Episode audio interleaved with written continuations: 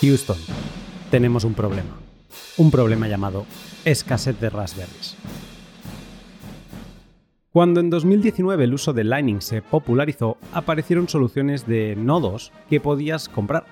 El más popular fue Casa Hodl, que apoyado en una Raspberry 3B y una interfaz web para interactuar con él, revolucionaron el concepto de lo que un nodo podía ser y hacer por ti. A partir de ahí vimos cómo Stadicus perfeccionó su guía Raspberry Vault para ir construyendo tú mismo paso a paso todos los servicios de un nodo, y luego aparecieron soluciones todavía más masticadas como Raspberry Blitz, MyNode, Ronin Dojo, Umbrel y recientemente Run Citadel, que redujeron las barreras de entrada a cenizas. Pero en un mundo de descentralización tuvimos un error central, y es que prácticamente todas estas soluciones se apoyaron exclusivamente en las single board computers más accesibles y económicas, las Raspberries 4B de 4 y 8 GB. Pero con la rotura de la cadena de suministros nos hemos quedado sin Raspberries y las barreras de entrada para los no técnicos vuelven a estar levantadas. Aunque no por mucho tiempo. En el pod de hoy me voy de compras con Alberto y Blogmeet para demostrar que esta escasez no es una desgracia, sino que en verdad es la mejor oportunidad que se nos podía presentar. Te cuento más en un minuto, pero antes, un momento para mis sponsors. ¿Dónde compras tus Bitcoin? Si alguien ha empezado hace poco a ahorrar en Bitcoin, es posible que te hayan recomendado uno de esos exchanges centralizados que te piden hasta la partida de nacimiento para crearte una cuenta. Si es así, déjame decirte que Bitcoin no es eso. Bitcoin no requiere de tus datos personales y que esa manera de funcionar es fruto de políticas absurdas que lo único que consiguen es que algún día estos exchanges sean hackeados y tus datos acaben en una dark market eh, esperando a que un criminal los vea interesantes y los compre. Si quieres acercarte a una manera más pura y 100.000 veces más cómoda, debes conocer a Hodel Hodel, la página web en la que podrás coordinarte con otros particulares para comprarles sus Bitcoin de forma segura. Si todavía no conoces a Hodel Hodel, sigue el link de la descripción y recuerda que si te registras utilizando el código Lunaticoin tendrás un descuento en comisiones para siempre y Brains, los tipos duros de la minería de Bitcoin. Te vengo contando en los últimos podcasts que desde 2010 en Brains se han dedicado a construir el mejor software para los mineros bitcoiners. Pues bien, esta última semana han lanzado un nuevo producto, Farm Proxy. Una nueva herramienta sin comisiones de ningún tipo que lo que consigue es reducir el uso de datos entre tu granja y el pool en hasta un 95%. Minar ya requería poco bando de ancha normalmente, pero es que con Farm Proxy todavía menos. También podrás configurar múltiples pools para diversificar las fuentes de ingreso y reducir el riesgo operacional. Configuras cuánto hash rate le quieres dedicar a cada pool y Farm Proxy te lo distribuye automáticamente. Así son los chicos de Brains, no se andan con chiquitas.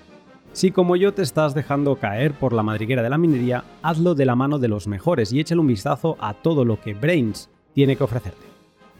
Y Bitrefill, la empresa sueca en la que podrás comprar de todo pagando con Bitcoin. Como ya sabéis, me he mudado al norte de Europa y la verdad es que sin Bitrefill me sentiría bastante cojo. Viviendo la economía circular de Bitcoin, Bitrefill me permite comprar la gran mayoría de las cosas que necesito, pagando con los sats que he generado. Últimamente he hecho algo que no había practicado todavía y ha sido comprar cupones en diferentes establecimientos que consumo habitualmente a la vez. Al hacerlo, así he reducido todavía más la fricción que tenía de entrar a Bitrefill cada vez que quería una nueva gift card. Y ya las he tenido preparadas cuando las he necesitado. De hecho, buena parte de mi nuevo NUC 8 que he comprado a consecuencia de la charla con Alberto y Blogmeet ha sido utilizando tarjetas de Bitrefill que ya tenía compradas. Bitrefill está disponible en todos los países del mundo, así que si te estás preguntando qué servicios podrías consumir tú, sal de dudas, sigue el link de la descripción y sorpréndete con su enorme catálogo. Un nodo para un Bitcoiner es como un router para quien quiere navegar por Internet. Es su puerta de entrada a Bitcoin, la forma en la que ganas privacidad con facilidad y para estar al corriente también de todas las transacciones que han sucedido y están sucediendo en este momento. En este podcast no vamos a entrar a valorar por qué tener un nodo Bitcoin, porque para ello sigue totalmente vigente el pod grabado con Sergi, Decentralize y Arcat en octubre de 2020, el L81. Y en él detallábamos las razones egoístas por las que te interesaría tener uno. En este pod nos vamos a poner muy frikis, categorizando hardware de todo tipo, y analizando prestaciones, consumos y especificaciones mínimas y máximas. Todo para calcinar las barreras de entrada levantadas por la escasez y dar la bienvenida a una nueva hornada de operadores de nodos. Te vamos a dejar sin excusas. Así que, sin más, te dejo con el pod.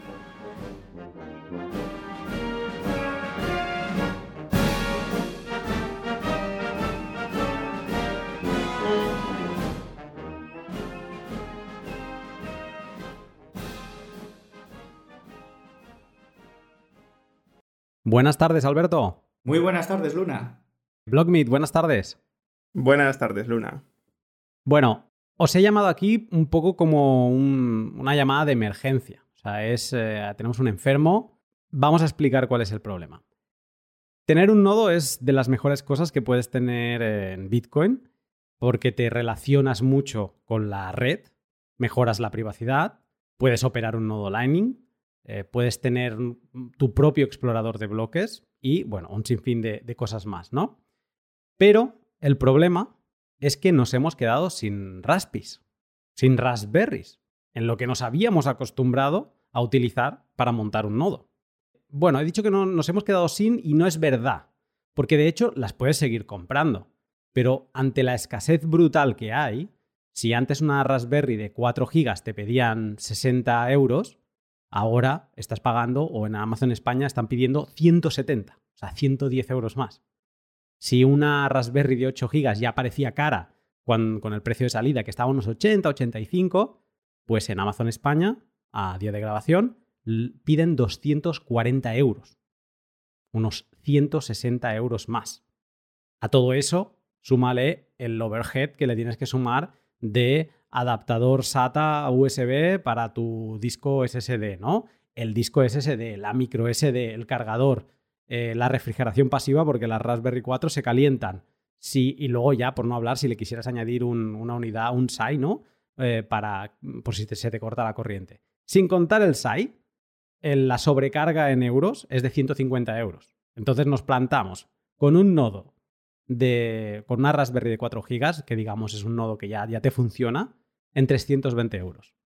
Con el nodo de 8 GB, en 395, o sea, 400 euros para tener un nodo do it yourself. Y yo he recopilado unos tweets que me han ido muy bien, que uno que hice en, no sé en qué mes, pero en 2019, y era una Raspberry 3B, ¿vale? Una Raspberry a pedales casi, eh, con un disco duro mecánico de un terabyte, y todo me costó 155 euros. ¿De acuerdo? Seguramente si hablásemos de discos mecánicos podemos bajar mucho el coste a día de hoy también. ¿eh? Luego, en septiembre de 2020, hice otro tweet donde explicaba lo que me había costado otro nodo de una Raspberry 4 de 4 GB con un terabyte SSD. Además de los buenos, un Samsung y tal, ¿no? Y por todo pagué 220 euros. Claro, la situación ha cambiado. Pero mm, nos hemos acostumbrado a utilizar este tipo de dispositivos y ahora estamos un poco huérfanos. He recibido un montón de preguntas eh, por privado de, oye, ¿cómo me monto un nodo? Que sí, que parece que está muy guay y tal, pero es que no hay manera. Chicos, Raspberry por aquí, Raspberry por allá. No sé, Alberto, ¿por qué crees que se convirtieron en el hardware de referencia? Pues yo creo que fue debido al apoyo que tuvo en la comunidad de, de Bitcoin con, todos, con toda la ayuda que había para poder montar un nodo. Eh, tenemos la referencia de Raspberry Bolt para, para, poder montar el nodo y luego todas las all-in-one, como yo digo, de Umbrel, eh, Raspberry Beach, Ronin Dojo, que están dedicados, es un software que está dedicado exclusivamente para funcionar sobre este tipo de máquinas. Eso hizo de que realmente, pues, tomara mucha fuerza ese tipo de máquinas, aparte de por su bajo consumo, y por su precio inicialmente. Pero claro, ahora como tú dices, estamos con ese problema. Alguien se podría estar preguntando si dependemos sí o sí de una plataforma tipo Raspberry para correr un nodo. Y ya no solo correr un nodo, que es mm, hacer funcionar Bitcoin Core, sino todos los servicios a los que nos hemos ido acostumbrando, que si un explorador de bloques, que si mm, gestionar canales de Lightning, BlockMeet. Mm, ¿Hay vida más allá de la Raspberry? ¿Se puede tener un nodo en otra plataforma? Pues por supuesto que sí, por supuesto que se puede. Y ahí casi tienes de límite la imaginación, el dinero y, el tiempo también para instalar todo lo que necesites, ¿no? Tienes ahí mini PCs pequeñitos de muy bajo consumo parecidos a la Raspberry, de tamaño y consumo, que tienen la desventaja, sobre todo, comparado con esta, de que para hacer la instalación no es un todo un uno, como decía Alberto, que tienes que esforzarte, tienes que tener conocimientos de Linux. Y aunque tengas, que, aunque tengas unas guías que son muy fáciles de seguir y es un paso a paso y lo sigues todo y te va a funcionar, al final es, es lo único que, te restará ahí el, el inicio para aquellos que no tienen mucho conocimiento. Pero sí, hay vida más allá y bastante más interesante que las Raspberries. Alberto, tú, digamos, has sido un faro para toda la comunidad hispana a la hora de montar un nodo y de, romper este, esta falsa creencia. De que mm, todo ha de pasar por una Raspberry, porque muchos de tus tutoriales han sido sobre Windows. Eso una. Y luego todo este movimiento que inició Raspibolt, eh, Stadicus con su guía que es fantástica y totalmente válida a día de hoy y yo he aprendido un montón y la recomiendo 100%, ya no solo para Raspberry, sino para aprender un montón de Linux y de línea de comando. Pero tú, eh, digamos que has roto también el tabú del SSH, de, que parecía que todo tenía que pasar por línea de comando y cuando has hecho algún tutorial de Raspberry también lo has hecho con la interfaz eh, gráfica. Em, lo podemos realmente un nodo mientras tengas un ordenador que funcione, ya sea Windows, Mac, Linux, eso puede correr un nodo. Sí, sí, claro. A ver, es que si te das cuenta, una de las... Mm, por el camino que yo he tirado cuando he realizado los tutoriales, he buscado el camino intentando ser el más sencillo de cara a un usuario pues que, nunca ha estado eh, tocando tocando ordenadores o que tenga poca idea de informática. Y bueno, em, pero hay una referencia para poder montar mm, un nodo y es usando Linux en cualquier PC.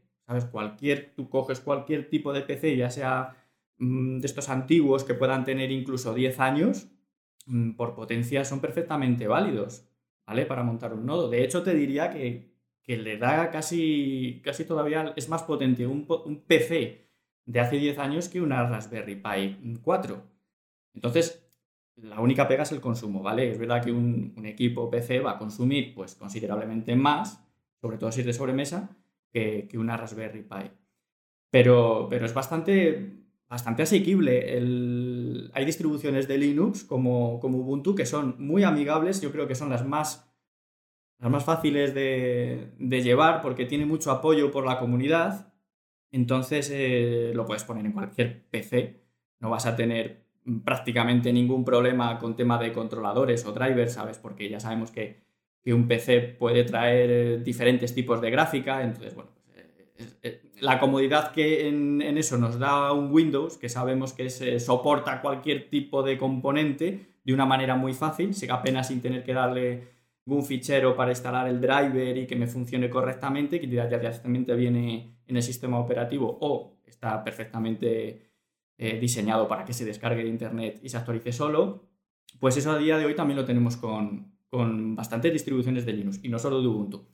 Yo quizás, bien sabéis que me he enfocado mucho en Ubuntu, vamos, por el apoyo y por, eh, por la gran demanda que ha tenido y bueno, básicamente por eso. Pero es, es muy, yo diría que es muy fácil en hacerlo bajo un entorno gráfico que es más amigable, aunque consume más recursos, ¿vale? Es lógico que consume más recursos que, por ejemplo, cuando tú coges la guía de Raspberry que él se orienta al máximo rendimiento. Y eso es estupendo y genial. Y además, en una máquina como una Raspberry Pi, eso todavía tiene su peso, tiene su valor de que digas, no, yo tengo que aprovechar el mayor rendimiento para los servicios y por eso mm, dedicas, o voy a decirlo de otra manera, no es que dediques, sino que dejas de un lado el entorno gráfico que sabes que le va a comer recursos a la máquina y te la va a volver más. Es que hay que entender que Raspberry lo ideó Stadicus para Raspberries 3B con un giga de RAM y a eso le ponía Bitcoin Core y también LND.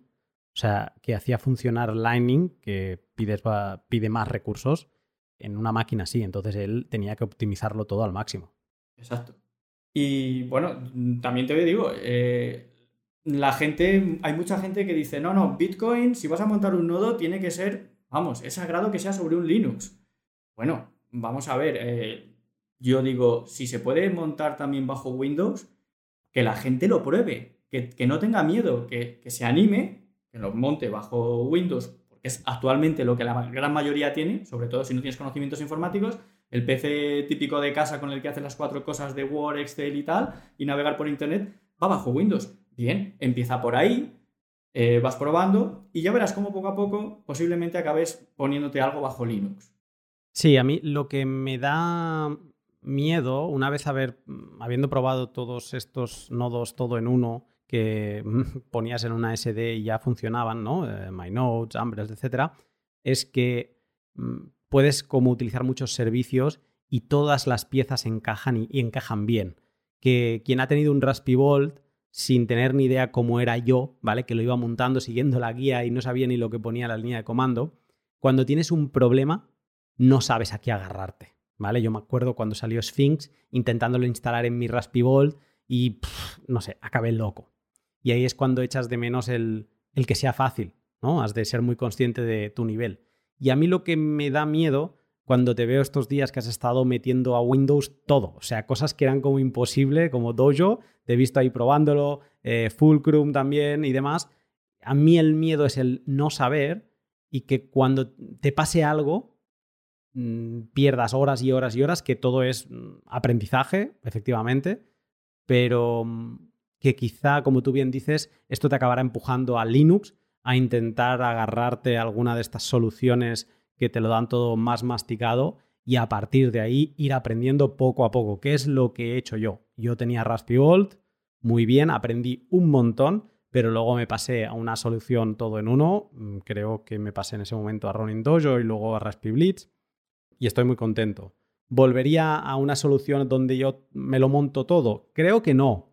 Creo que prefiero algo masticado y como ya he ido aprendiendo cosas, pues ahora si tengo algún problema ahí creo que me lo sé resolver. Pero mm, a mí me daría miedo el Windows por eso, porque sé que se me destartalaría alguna cosa y no sabría cómo solucionarlo. Sí, pero es que eh, en esa situación nos vamos a encontrar todos en algún momento. Como bien has dicho, he estado probando estos últimos días montar varios servicios bajo Windows, que bueno, realmente no ha sido bajo Windows, es apoyándose en, la plataforma Linux que puede, que tiene Windows 10 que haya metido Microsoft.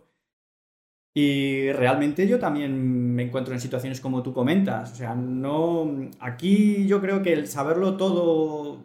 No, nadie lo sabe, ¿no? Es decir, en todos en algún momento nos encontramos con algún, con algún problema, con algún con algún obstáculo, pero lo bueno, yo pienso que lo bueno es que hay una fuerte comunidad en la que nosotros nos podemos apoyar entre unos y otros y puedes preguntar y vas saliendo del paso. Ahí es, por eso yo procuro hacer muchas pruebas cuando, cuando yo quiero montar o quiero hacer un vídeo tutorial, digo, voy a ver si esto es posible. De hecho, mm, lo que he estado probando este último fin de semana, pensaba que no iba a ser posible. Sin embargo, bueno, pues eh, he visto de que sí. Cosas que ni siquiera dices, no sé si esto funcionará, voy a probarlo. Ah, pues mira, pues sí, me he chocado con ciertas partes, sí, pero no ha pasado nada porque vas un poco investigando, vas preguntando a ciertas personas que a lo mejor controlan más de ciertos temas y ellos te van dando una pista. A partir de todo eso, yo hago un cómputo y procuro luego hacer mm, de la manera más simple, hacer un vídeo tutorial. Y creo, sinceramente, que, por ejemplo, la lista que tengo de Ubuntu, eso vale perfectamente a día de hoy para poner, todavía a día de hoy, ¿eh? Eh, para, montar el nodo en cualquier máquina que sea PC. Ya que tengamos un procesador de estos x86, un Intel o AMD, pues simplemente te tienes instalado Linux Ubuntu y a partir de ahí puedes eh, partir para, ponerte todos los servicios. Una, una, duda, Alberto. En esto que comentas de Windows, para un usuario nuevo, ¿no le es mejor virtualizar en, en, su Windows, si es el que utiliza, eh, Linux, intentar hacerlo desde ahí, todo desde Linux, siguiendo todos los pasos, y así todo lo que vaya a aprender le sirva para ya una vez dar el salto a un equipo y ya tener el nodo completo y demás? Eso sería lo ideal. Desde mi punto de vista sería lo ideal. Eh, poder virtualizar. Tú tienes tu ordenador, Windows, no quieres meter nada, no quieres em, añadir servicios ahí. Vale, eh, te instalas un programa como VirtualBox, que es gratuito y es para virtualizar otra serie de sistemas operativos. Y ahí empiezas a hacer todo tipo de pruebas. Además, tiene sus ventajas cuando virtualizas. ¿Por qué? Porque puedes coger, hacer, eh, crear un punto de, de montaje que lo que haces es, empiezas a trabajar y cuando dices, uy, aquí me he atascado o aquí he metido la pata, esto no lo tenía que haber hecho, y ahora cómo lo deshago. Nada, en la virtualización le das un botón que pone revertir y se va al punto del anterior, donde tú has creado el punto de montaje. Ahí ahorras mucho tiempo. Yo de hecho lo uso mucho para cuando tengo que probar cosas, para me es más rápido hacer eso que no tener que revertir el proceso. Pega de la virtualización, que necesitas tener mm, primero bastante memoria RAM, porque tienes que compartir primero con tu sistema operativo anfitrión, pues, eh, y, con, y con la máquina virtual que tú vayas a crear. Y también, pues, tener una máquina con cierta potencia, un procesador con cierta potencia, y sería interesante que, soportara o que tuviera, mm, ¿cómo se dice? Las. Sí, tiene unas cualidades o una serie de, de, instrucciones. ¿Vale? Entonces, eso es interesante porque también agiliza, agiliza que pueda funcionar mejor una virtualización la pega de, estas cosas, de la virtualización, es que como no esté a la altura del ordenador, pues la experiencia que te da una virtualización es de lentitud. Y bueno, pues ya sabemos que como la gente se encuentre con, uff, esto que lento va, esto no, no, esto no es para mí. Al final lo acaba quitando, ¿no? Pero sería interesante, sería interesante el, todo el que pueda y tenga un poco de curiosidad de cómo funciona la virtualización, que hiciera instalar un nodo Mm, a través de la virtualización. Sí, además, tiene un, detalle, que tú le puedes conectar, bueno, imaginemos, ¿no? Que hay un usuario nuevo, quiere hacer pruebas, no quiere comprar aún el mini PC, en hipotético caso, ¿no? O la Raspberry. Eh, tiene un disco duro externo de un tera y por USB tú lo puedes conectar y lo puedes conectar al, al VirtualBox, por ejemplo, y utilizarlo dentro de esa máquina virtual y puedes cargar todo ahí. O sea, por ejemplo, Umbrel, ¿no? Pues, pues, lo cargas todo ahí, lo puedes utilizar durante una semana, darle cera y, un día si quieres dar el salto, pues todo lo que has aprendido ahí sin tener el mini PC, pues lo puedes utilizar. Sería una forma de empezar a construir tu nodo a piezas. O sea, la primera pieza que te comprarías sería el adaptador eh, pues USB SATA, ¿no? Para conectar el disco duro a USB y el, un SSD, que estamos hablando de 80 euros, ya te puedes comprar un SanDisk de 1 tera y luego el adaptador que son 10-15 euros. O sea, por menos de 100 euros empieza tu aventura del nodo. Que te sientes cómodo, que como tú dices, instalas Umbrel en el SSD a través de una virtualización y oye, bien, mm, lo ves que es para ti, perfecto. Ya te puedes plantear subir de nivel y pasarte a un mini PC, pasarte a, una, a, un, similar como Raspberry, aunque no sea Raspberry, o decidir qué hacer. Pero eso podría ser una forma, ¿no? El, empezar a piezas. Sí, sí, sí, claro. Si además eh, un pequeño vídeo que tengo hecho es cómo poner eh, Umbrel bajo Ubuntu y lo, yo cuando lo he hecho lo he hecho virtualizado, de esa manera. el vídeo quizás no se aprecie de que es una virtualización, pero realmente lo hice así. Aunque esté virtualizado, tú puedes eh, tener tus servicios bajo Tor y acceder desde, por ejemplo, estas wallets móvil que se conectan a través de Tor a tu nodo y demás. Puedes seguir eh, exprimiendo el nodo como lo hacías en una Raspberry o en un mini PC, ¿no? Sí, sí, totalmente. Eh, piensa que una virtualización es como otra máquina diferente. Que no es una máquina que tengas físicamente, pero está ahí, está virtualizado. Es un ordenador independiente dentro de tu ordenador. Va a tener sus direcciones IP, sus, y con los servicios que le tengas montado, pues va a generar sus direcciones Onion específicas para que tú puedas interactuar luego, ya sea desde fuera de tu, de tu casa, voy a decirlo así, o con tu móvil que tú te puedas conectar eh, con, la wallet metiendo esas direcciones Onion para, para conectarte con tu servidor. Pues yo creo que es un muy buen consejo mm, para quien quiere empezar de a poco este tema de la virtualización. ¿Habría un mínimo de, procesador RAM que dirías, Alberto, en plan, ostras, si no tienes tanta RAM, quizá la virtualización te va a hacer sufrir más que, que plantearte a lo mejor empezar ya con una máquina específica para tu nodo? A ver, pues yo os voy a contar que he realizado virtualización de esto, de nodos, de Bitcoin y tal, con una máquina de sobremesa, un HP con un Core i5 2500 algo, eh, con 16 GB de memoria RAM. Bajo Windows estaba la máquina. ¿eh? Eh, ¿Hace falta memoria RAM? Mm, quizás diréis, 16 GB, no es tan habitual encontrarlos así. Evidentemente, lo más habitual es encontrarlos con 8 GB. Con 8 GB, virtualizar es ir muy, muy apurado. ¿Por qué? Primero porque Windows 10 necesita de su propia, de su propia RAM, ¿no? Y evidentemente si tú tienes que darle, tienes que compartir esa memoria RAM con la máquina virtual, vamos a suponer que si dispones de un total de 8, tienes que poner que máximo 4 vas a darle a la máquina virtual. Imagínate a ese supuesto Linux Ubuntu que tú vayas a poner, ¿no? Linux Ubuntu con 4 GB te va a ir bien. Justo yo diría, desde mi punto de vista va justo, pero piensa que también tu Windows va a quedar con unos 4 GB. Em, al final queda todo muy justo. Mm, con 8 GB de RAM vas a ir muy justo. Quizás te puedas encontrar con algún problema de, que incluso te, llegues a quedar eh, con la memoria completa, que la llegue a usar completamente y puedas experimentar que, entonces te empiece, se empieza a ralentizar enormemente el ordenador. Pero, pero si tienes ocasión, hay que subir. Hay que comprar algún módulo, ya sea de estos de segunda mano, eh, poner mínimo 16 gigas y si te lo puedes permitir y poner más, pues es como todo, más es mejor en este sentido. Puedo contar la experiencia de, un chico que bajo Windows tenía su equipo con 8 gigas de memoria RAM, un Core i5 4570.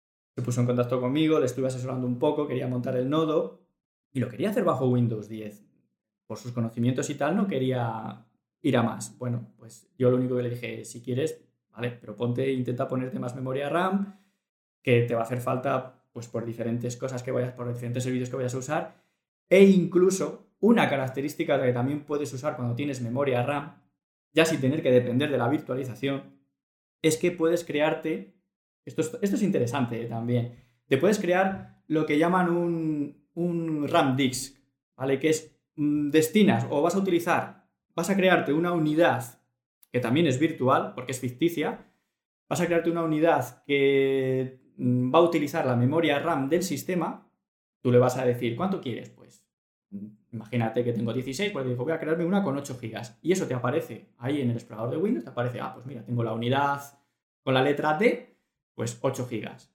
Es una unidad que todos los datos que tú metas ahí, en el momento que reinicies, eso se pierde, ¿vale? Porque ya sabemos que el ordenador, cuando lo apagas, la memoria RAM es volátil, eso desaparece, no queda nada guardado. Pero eso te da un juego a que, como esa unidad eh, realmente es la memoria RAM, la velocidad de escritura y de lectura es rapidísima. Simplemente, vamos, es lo mejor que uno podría tener, ¿no?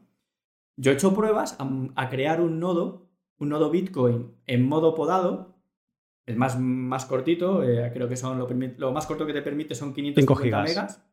Sí, pero luego se te queda con todo el resto de datos, se te quedan 5 gigas. Exacto, sí, te queda alrededor de 5 gigas y claro, para, para, tener espacio suficiente lo hice, le asigné una unidad de 8 gigas. Y chicos, ¿qué queréis que os diga? Pero eso era una maravilla de velocidad, como sincronizaba. era, una, maravilla. Era un nodo efímero, pero una locura, ¿no? Sí, pero la ventaja que tienes es que tú te lo haces de esa manera, cuando lo tienes sincronizado, tú te copias esa blockchain y te la salvaguardas en tu disco SSD o tu disco mecánico o donde quieras. ¿Qué has ganado? Em, has ganado en que has ahorrado tiempo para descargarte ese nodo podado, ¿vale? pues solo por la velocidad de sincronización que tiene eh, de, de escritura y lectura, ¿no? Es un detalle que os puedo contar así. No, no, me parece, o sea, esto ya es la finura que puede tener el maestro de los nodos de Alberto y seguramente lo, acabaremos viendo si no es que lo has hecho ya en un vídeo. Yo, eh, son de esos experimentos que digo, se los dejo a Alberto. O sea, no, de momento eh, me voy a quedar sincronizando con unidades que controlo SSD que, ya me dan velocidad suficiente. Pero bueno, para seguir avanzando, quien quiera comprar un nodo Raspberry, que sepa que todavía es posible en España, si salimos de Amazon y escarbamos un poco, yo he encontrado opciones. Voy a dejar dos opciones sobre la mesa porque sí que es verdad que todos estos nodos todo en uno lo han hecho muy fácil. Te descargas un, archivo, lo pones en una SD y como quien dice, mm, plug and play. ¿eh? A funcionar el nodo solo se tiene que descargar la, la cadena de bloques y en tres días estás con un nodo que ha sido muy sencillo de montar. Entonces, para quien quiera, dos opciones. Ahora mismo en tiendatec.es, que yo he comprado ahí una Raspberry y me ha funcionado bien. No son sponsor ni nada, ¿eh? o sea, a mí no me pagan. Y en Cubi, que es, eh, creo que es, tiene sede en Francia, pero sirve en España, en ambos sitios puedes comprar por 80 euros una Raspberry Pi 400, que es la Raspberry Pi de 4 GB, la 4, pero en formato teclado. Entonces, por 80 euros te llevas también un teclado. Ahí le puedes, eh, necesitarás instalar el, ponerle un disco duro y el resto de accesorios, pero yo he calculado que por 230 euros tienes un nodo. O sea, estás al mismo precio prácticamente que yo pagué en 2020, antes de toda esta crisis de suministros y demás. Luego, en Cubi, en concreto, que es con K y con dos y latinas, también tienen un pack que venden con la Raspberry 4 de 4 GB, la normal, sin teclado, por 90 euros. Y está muy bien este pack porque te viene con micro SD, con disipadores ya, con el cargador. Y si tú le añades el adaptador del disco duro y el disco duro, te queda por 210 euros. 10 euros más barato mm, de lo que pagué yo, ¿vale? Entonces, es posible. Se puede montar sin tener que irnos a Raspberries de 1 o 2 gigas que no las recomendamos si lo que le quieres es sumar servicios, ¿vale? O sea, con 4 gigas hay opciones hay que escarbar y, esto seguramente, si unos cuantos lo compran, desaparecerá rápido, ¿vale? Por eso ahora vamos a seguir hablando. Eh, igualmente, con todo lo que hemos visto y preparado para este pod, mm, ¿qué decimos a la gente que, quiere seguir montando un nodo de, Raspberry? Blockmeet. O Alberto. Perdona un momento. Yo sí quería comentar, vale que tenemos la opción de la Raspberry Pi de 4 GB, pero por favor, si tienes la opción de pillarte la de 8 GB de RAM, no, no lo dudéis, aunque cueste un poco más, no lo dudéis. Es que es lo que va a dar que tenga más vida ese producto. Cada vez creo que estáis viendo de que mm, ya no vale poner solo Bitcoin Core, un servidor Electrum, eh, un, un, explorador de bloques. No, es que ahora también le ponemos los servicios de, de Lightning Network. Que vamos poniéndole cada vez más cosas. Queremos tener más funcionalidades y todo eso necesita su memoria. Eh, procurar tirar por la de 8 siempre que podáis. Sí, totalmente de acuerdo. Si es posible, incluso aunque parezca que no lo vayas a utilizar ahora porque solo quieres utilizar pues, un par de aplicaciones, de cara al futuro lo vas a necesitar sí o sí. Pues ante esta escasez de Raspberries, la verdad es que se nos plantea una bonita oportunidad una oportunidad de reevaluar las alternativas que hay en el mercado y sobre todo analizarlas desde el uso que queremos dar a nuestros nodos.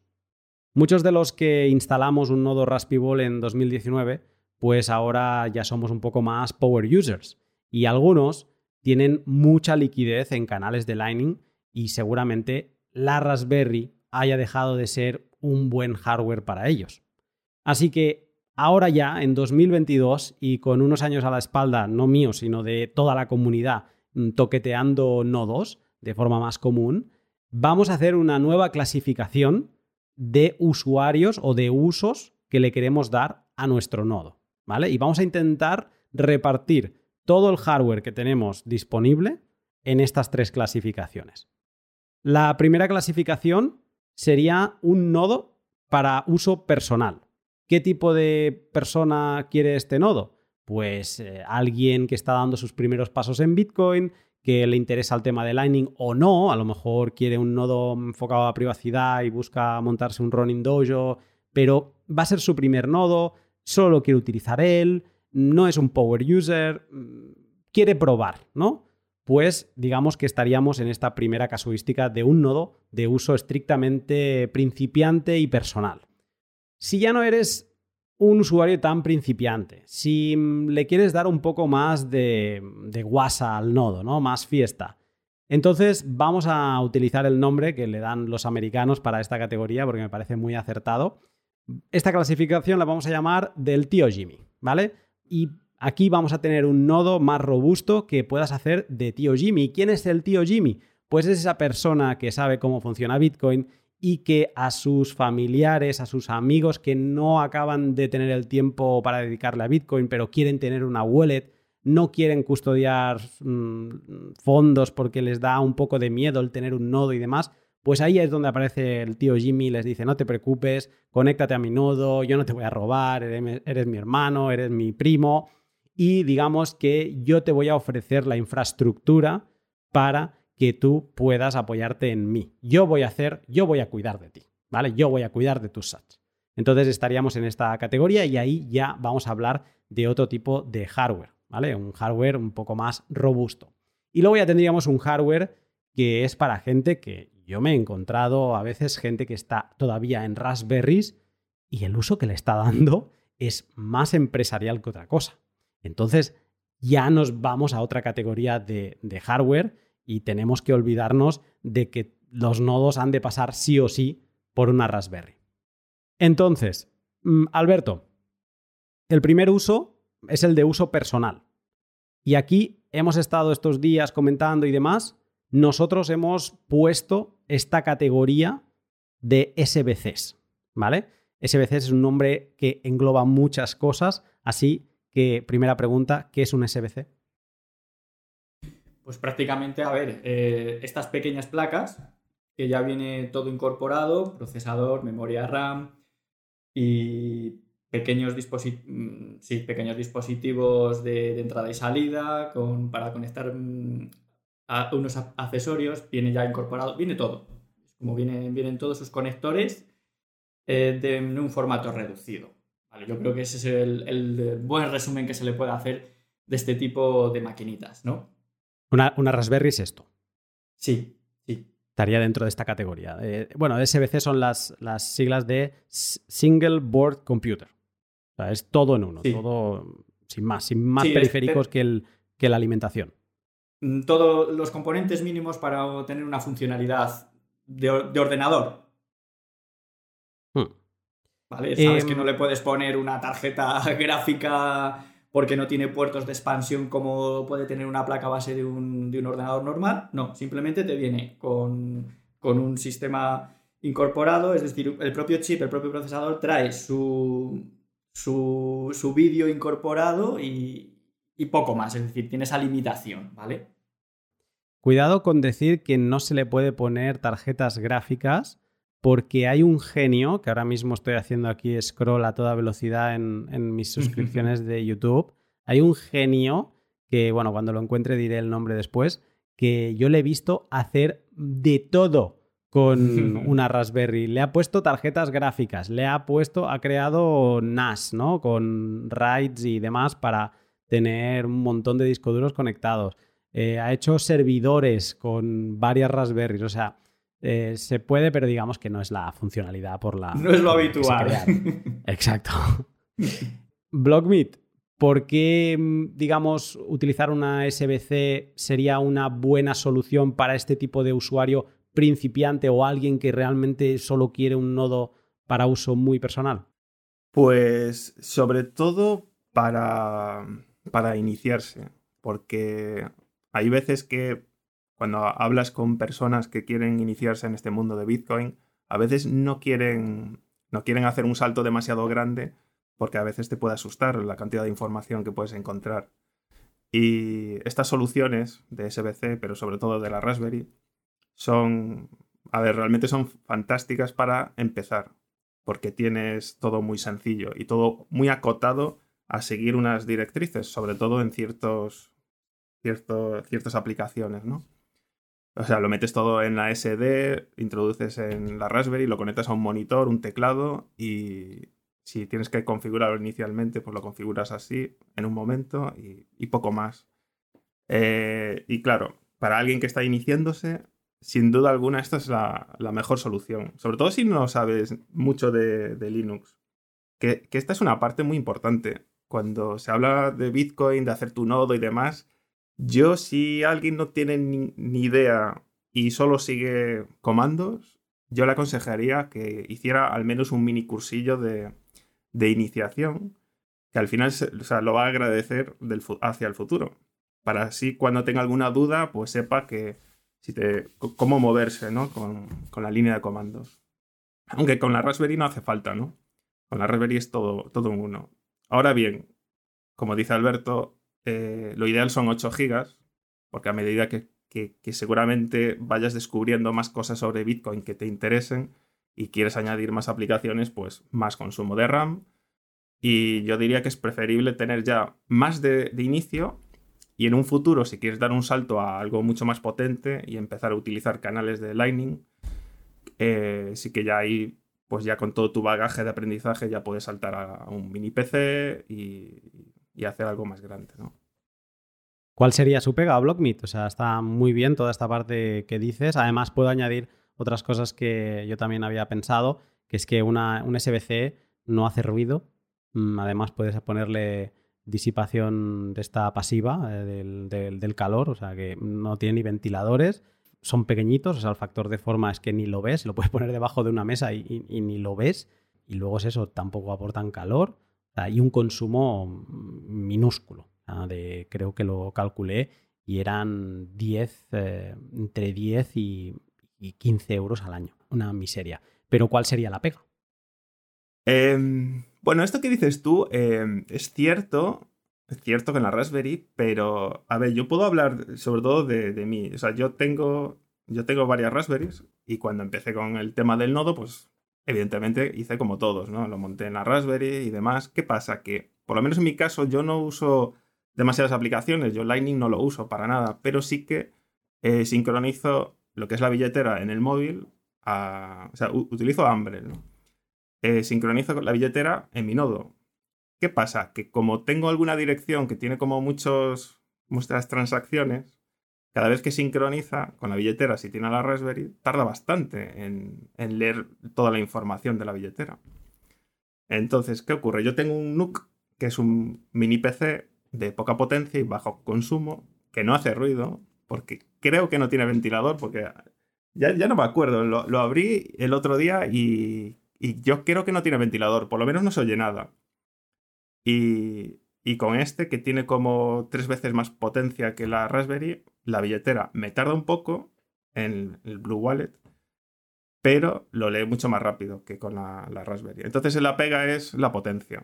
Si tú le quieres exprimir, si quieres eh, hacer muchas cosas, si quieres abrir un explorador de Bitcoin, si quieres ver direcciones antiguas que tengan muchos movimientos, pues con tu nodo, pues la Raspberry se va a quedar bastante corto, se te puede colgar porque tarda mucho en responder. Y ahí sí que igual te da un poco de quebradero de cabeza. Pero para un uso, para empezar, yo sí que lo veo perfecto. Pero hay que saber las limitaciones de potencia que tienen, claro. Alberto, ¿algo añadir en las pegas? Pues, pues creo que no, la verdad. Em, la ventaja que tiene es el bajo consumo. Realmente las pegas están ahí, lo que ha dicho BlockMe. Eh, como le empieces a apretar un poco, se ahoga. Es así. En potencia cualquier, cualquier máquina tipo NUC mm, de los de Intel, pues, pues, vamos, lo deja, lo deja para atrás, ¿no? Hay, otra pega, ¿eh? Hay otra pega que se me, se me ha olvidado. Y es que el sistema operativo está en una micro SD y la micro SD, como esté ahí escribiendo y leyendo todo el rato, se puede fundir en poco tiempo. Que es un poco delicada porque no... A mí se me han quemado unas cuantas, ¿eh? O sea, te diré que creo que... Vale que he toqueteado y he tenido varias cosas a la vez. Y aquí rompo una lanza por Ronin Dojo. Es el único que no me ha fallado y llega ahí funcionando en una Raspberry y perfecto. Pero Raspberry Leads me ha quemado un par de SDs eh, también un joining box, también eh, una SD por los aires. Y esto me lleva, me gusta esta parte de la SD. Yo tenía una palabra aquí escrita que es que son, sea, las Raspberries, las SBCs en general, eh, has de entender que va a ser un nodo frágil. O sea, se te va a romper en algún momento. Es posible que no, pero 20-30% mm, de posibilidades de que en un año puedas tener un problema o en dos años puedas tener un problema. Eh, ¿qué, tipo de problema es? A lo mejor tienes que crear otra imagen en una SD y seguir. Mm, a lo mejor se te, te, obliga a cerrar todos los canales si tienes canales en Lightning porque has tenido un problema y bueno, whatever, ¿vale? O sea, ese es el tipo de problema que hablamos. Y OpenOMS, que también hablé con él eh, preparando este podcast y me dio algunos tips eh, muy interesantes, me vino a decir que si eres un poco power user, te olvides de montar un nodo en una Raspberry o una SBC. Dice, porque si vas a tener canales de Lightning, si se te cierran todos tus canales por uno de estos problemas de fragilidad, estás hablando que en fees, si es que no pierdes fondos en algún canal, te puedes ir en un momento malo a 50 euros, a 60 euros, 70 euros, 100 euros, lo que quieras, ¿no? Depende de cuántos canales tengas. Y aparte que tiene un techo, ¿no? O sea, a partir de 200 canales, una Raspberry empieza a sufrir. Eh, y él me decía, claro, o sea, eso es un coste que vas a tener a futuro si esta máquina te acaba fallando. Entonces, si quieres jugar, si te gusta la fiesta, quizá planteate saltarte este escalón y vete al del tío Jimmy, aunque sea para uso personal. Sí, yo pienso lo mismo. Eh, creo que uno de los problemas de, las tarjetas SD, pues mm, creo que si no lo sabéis, bueno, es que está más limitado en, el tema de las escrituras que pueda soportar eh, respecto a un disco duro o un SSD normal, ¿no? Que podemos tener en un PC. Entonces tiene, tiene la sencillez de, la SD de que tú coges y mm, flasheas la imagen que, quieras de un sistema operativo o, de un all-in-one como Umbrel o Raspberry Beach, etc.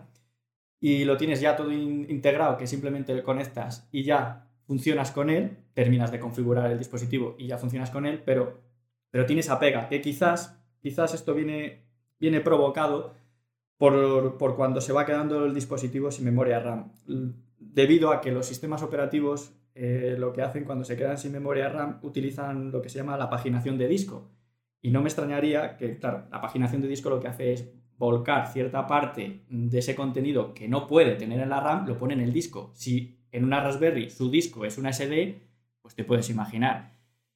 ¿Qué datos pone el sistema operativo en un, en la memoria RAM? Pues los que tiene que estar continuamente consultando, y leyendo y escribiendo, leyendo y escribiendo. Si eso lo tiene que volcar en algún momento determinado, una pequeña parte, en una tarjeta SD, y os digo que no lo sé de fijo, que puede ser una de las causas, pues imaginar que su vida útil disminuye considerablemente, si ya de por sí es pequeña. Sí, en la carpeta de logs fijo que está escribiendo todo el rato en alguna de las aplicaciones.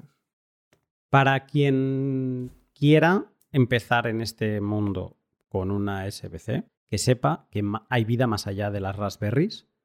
Y aquí tengo yo algunas opciones.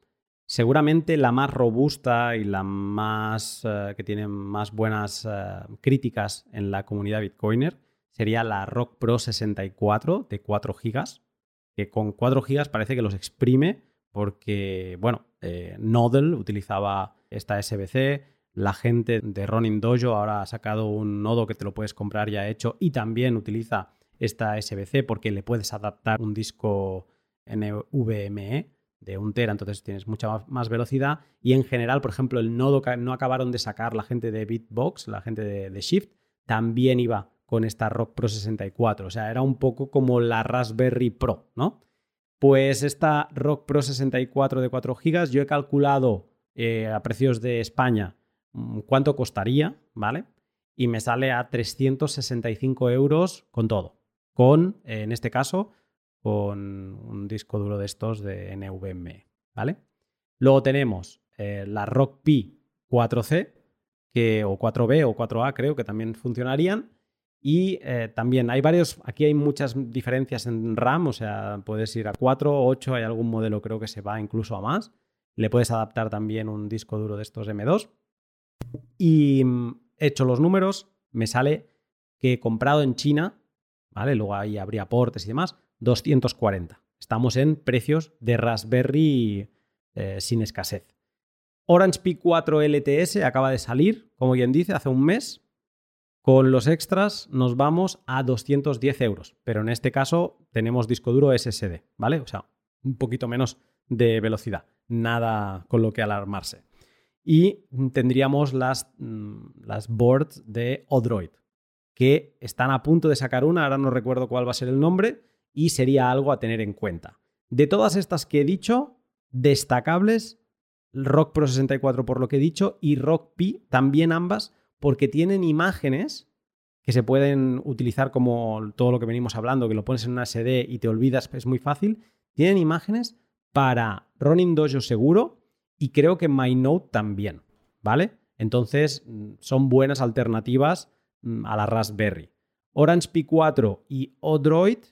Creo que en Odroid tienes alguna guía hecha por OpenOMS para instalarle Raspberry Blitz de forma más o menos sencilla, pero en general en ambas le puedes instalar algún tipo de Linux y puedes seguir, por ejemplo, la guía que hay en Umbrel eh, para instalarlo en, cualquier Linux. O sea, te va a tocar trabajar un poco más, que es lo que decía antes Blockmeet, que no es tan inmediato, pero se puede montar, ¿vale? Quizá estas dos, la Orange Pi y, Odroid, para muy, muy, muy principiantes que no quieran romperse mucho la cabeza, pues quizás no, ¿no? Mejor otros. Pero Ojo, eh, que la Rock Pro 64 nos estamos yendo a 365 euros, que ahora veremos en la siguiente categoría que quizá podemos ir a una máquina un poco más, o no, bastante más robusta, menos frágil y mm, olvidarnos de todos estos problemas.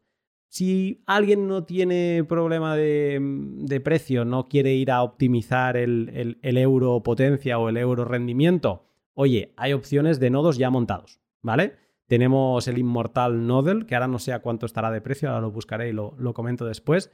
Pero, por ejemplo, la gente de Ronin lo decía, ha sacado ahora hace no mucho Ronin Tanto, se llama así, y son 600 dólares, ¿vale? Y viene pues eh, a full equip, con un Tera, M2 y demás, ¿vale? También tienes la opción de comprarlo sin su super carcasa y son 415 dólares. Al final haré un resumen de precios y colgaré también en Twitter y en la versión de YouTube una tabla con todos los precios ahí puestecitos para quien quiera verlo de forma gráfico y rápida. Luna, eh, sí, yo, yo lo que veo, perdona que te corte, pero yo lo que veo es la, quizá la dificultad para hacerse con este tipo de dispositivos, ¿no? que son los, los SBC y que, generalmente son con tecnología ARM. Em, como tú dices, estás dando muchos, muchas posibilidades y además también pues, eh, estás dando también información de en tal sitio se puede comprar o en tal sitio eh, hay disponibilidad. Eso es interesante y sobre todo de cara a que la gente que, no sabe moverse, casi te diría fuera de Amazon, pues, pues darle esa información. Yo es lo que veo que también es un punto de partida difícil, ¿no? Decir, ¿y dónde lo compro? Porque Amazon es de toda la vida, tengo la facilidad que, tengo mi cuenta, hago clic y ya está. Eh, ¿Me vas a decir una página que no conozco y, y aquí qué me va a pedir? ¿O cómo tengo que pagarlo? Y es de eh, ahí es donde mm, yo creo que también gente, la gente se encuentra con un problema, ¿vale? Sí, y de hecho, en, el, en, la descripción del podcast va a encontrar la gente un montón de links de dónde están estos precios que estoy mencionando, que no me los estoy inventando, entonces van a ver tiendas con mayor o menor reputación, porque algunas no hemos comprado todas estas máquinas, o sea, no, si alguno nos acaba de funcionar, lo siento, pero es que no hemos podido probar todos estos proveedores. Pero oye, hay proveedores de mm, medio confianza, o sea, gente que, sabemos que está en la industria desde hace tiempo, y luego otros sitios como AliExpress, por ejemplo, la Orange P4 LTS se compra en AliExpress.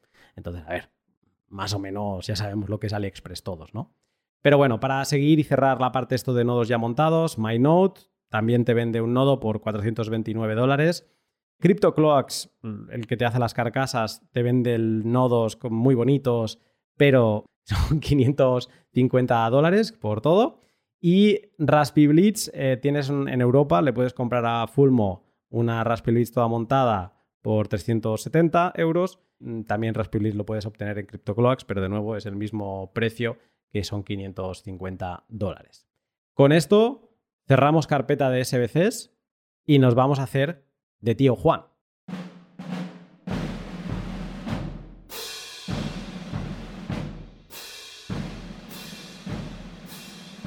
Te interrumpo un momento la genial charla con Blogmeet y Alberto para hablarte de mis otros sponsors. VPN es mi proveedor de VPN y también mi paz mental desde que la empecé a utilizar hace aproximadamente un año. Una VPN no es todo lo que necesitas para proteger tu navegación por Internet, pero sí que es el elemento que te da más seguridad por menos esfuerzo. El proceso es sencillo. Vas a su web, le das al botón de pricing que está arriba. Si solo vas a utilizar eh, VPN en dos dispositivos, con el botón que te queda a la izquierda tienes más que suficiente. Si no, el de la derecha. Escoges una semana de tiempo para probar, ¿vale? Si todavía no estás seguro del todo. Y, por ejemplo, desde 2 dólares eh, pagados con Bitcoin, ya puedes eh, tener estos 7 días de prueba. Apuntas el account ID, que es un número que te sale arriba, ¿vale? Y eso será tu login. Pagas y esperas la confirmación en Bitcoin. Mientras tanto, descargas sus clientes para móviles y ordenador, te logueas con tu account ID, que te lo ha dado la web, y voilà, por 2 dólares puedes empezar a probar su servicio y navegar sin filtrar información ni a tu proveedor de Internet ni a las webs que visitas. Si todavía navegas desnudo por Internet, sigue el link de la descripción y vístete con IVPN. LEN de Hodel Hodel. Los chicos de Hodel Hodel no contentos con el exchange lanzaron LEN, un servicio de préstamos colateralizados con Bitcoin para particulares. ¿Qué puedes hacer con LEN? Pues con LEN puedes hacer principalmente dos cosas. Si tienes Bitcoin, puedes ponerlo como garantía para tomar un préstamo en moneda estable, por ejemplo USDT en Liquid. Si por el contrario tienes stablecoins, puedes prestarlas a otros particulares por un buen interés, a veces tan alto como del veintitanto por ciento. Cada uno de hacer su propia investigación y pensar para qué querría utilizar eh, cualquiera de estos dos servicios. El segundo eh, es bastante claro, ¿no? Si estás holdeando stablecoins, puedes ganar un interés. Pero el primero puede tener utilidades muy prácticas para mineros, por ejemplo, para financiarse equipos que se van pagando luego con lo minado. Échale un vistazo a su web siguiendo el link de la descripción y empieza a descubrir eh, qué puede ofrecerte Lend de Hodel Hodel. Y para terminar, un shout out para una web amiga que espero que conozcas y si no la conoces todavía, te animes a visitarla. Estoy hablando de solobitcoin.info la web en la que te recopilan todo lo que se ha publicado sobre Bitcoin en las últimas horas sin que tengas que separar el grano de la paja. Todo el shitcoinismo se queda fuera y en solobitcoin.info podrás leer todo lo relacionado con la invención de Satoshi, conociendo qué medio lo ha publicado y quién lo ha escrito. Un agregador de noticias Bitcoin para que no pierdas el tiempo con el humo blockchain. Recuérdalo, solobitcoin.info.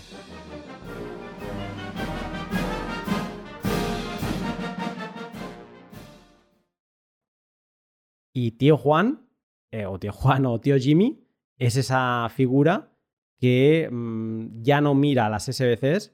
Y tío Jimmy lo que mira es a cosas que se alejan un poco de esta arquitectura RM y se fija en un poco lo de toda la vida, la arquitectura x86, que aquí tenemos mini PCs, laptops portátiles y ordenadores de escritorio. ¿Vale? tendríamos estas tres grandes categorías de, dispositivos. Chicos, ¿qué ventajas y qué desventajas le veis a utilizar este tipo de, hardware? Mm, ventajas tiene muchas, porque yo creo que como todo el mundo eh, va a tener en mayor o menor medida algún ordenador, algún portátil viejo aunque sea. de esto que dices, bueno, pues ya no le doy, ya no me vale para la utilidad que, que a día de hoy necesito y muy posiblemente ese ordenador mm, sea perfectamente funcional con montándole un Linux. Blockbit. Sí, eh, esa es una de las grandes ventajas, que es raro no tener un, segundo equipo, un tercer equipo en casa que ya no utilizas ni, y que no has vendido y que te va a servir para, seguramente te va a servir perfectamente de, de nodo. Quizás eh, de memoria RAM se te quede corto porque lo normal no es tener 8 GB antiguamente, ¿no? Pero de segunda mano puedes comprar fácilmente y sin duda alguna es un, es un inicio bastante bueno. Tiene su dificultad, claro. esto, esta, es la parte buena, pero está la dificultad de lo que es la instalación y todo el proceso de, de inicio, pero, pero sin duda de potencia y es, la, mejor, la mejor solución. Pero, pero añado, añado una cosa. Eh, la parte buena también de este tipo de máquinas es que son modulares. Entonces, eh, ¿qué dices? ¿Que tienes poca memoria RAM? Bueno, vas al mercado y dices, a ver, eh, ¿cuánto me cuesta ponerle un módulo de 4 GB más o 8 GB más? ya evalúas un poco y dices, vale, pues depende de lo que quieras invertir ahí, pues te gastas más, te gastas menos. E incluso tienes tal facilidad que dices, mira, el procesador, quitando que no sea un portátil, evidentemente, pero si es un ordenador de sobremesa, tienes la posibilidad también de poderlo cambiar. O sea, tienes mucho más juego que con las, eh, con las placas SBC, que, que, ya sabemos que viene todo integrado, que viene todo soldado, eso no lo puedes tocar. Y con los PCs sí. Y bueno, eh, también de a malas, pues tienes el mercado de segunda mano, ¿no? Que empiezas a mirar y ahí sí que hay grandes posibilidades. Eh, simplemente o tirando así de cerca, consultando aquí en Amazon, pues, pues se pueden ver que, que de segunda mano te los dan, está la marca HP y tienen varios modelos bastante interesantes que puedes sacar por 200 euros aproximadamente, poco más, poco menos, depende de lo que quieras eh, gastarte. Y son máquinas con muy buena potencia, ¿eh? con muy buen rendimiento. Yo tengo algunos datos más de ventajas y desventajas. A ver qué os parece. He estado estudiando un poco el tema de los consumos, ¿no? Porque siempre se dice, bueno, es que una Raspberry es que tiene uno de sus puntos fuertes es que consume muy poco. Bueno, ¿qué es esto de consumir poco? He hecho unos cálculos eh, en base a un coste del kilovatio de 0,25, ¿vale? Que es un coste carito, pero parece que todo va hacia ahí, así que bueno, vamos a aceptarlo como bueno. Y mm, con este coste, em, es interesante pensar que cada vatio de consumo al año representa 2,19 euros, ¿vale? Entonces, por ejemplo, las Raspberries, lo decíamos antes, están en un consumo de, de 7 vatios hora, 10 vatios hora aproximadamente. Entonces estamos hablando de unos 15-20 euros al año de electricidad en una Raspberry. Las tres secciones que aquí podemos tener en mente, mini PCs, eh, hemos estado muy pesados estos días por Twitter. Eh, tú, BlogMe, te, pedí, colgaste alguna foto, también lo colgó eh, Decentralize, que le mando un saludo. al final, muy parecido a una SBC. estamos entre 8 y 15 vatios, un poco más, pero tampoco mucho más. Coste, entre 18 y 33 euros al año. Asumible, súper asumible. Un portátil, entre 20 y 50 vatios. Coste de consumo, entre 53 y 110 euros al año.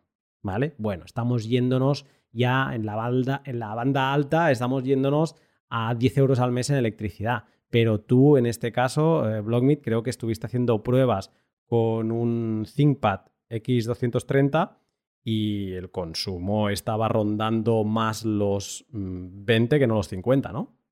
Sí, con la, con la pantalla apagada, que tiene su consumo de unos 5 vatios más o menos, pues andaba, ronda los 20 vatios aproximadamente, te baja hasta 17, te sube hasta 23 en función de, que, de la carga de CPU, pero si haces la media de 20, yo creo que sería acertado.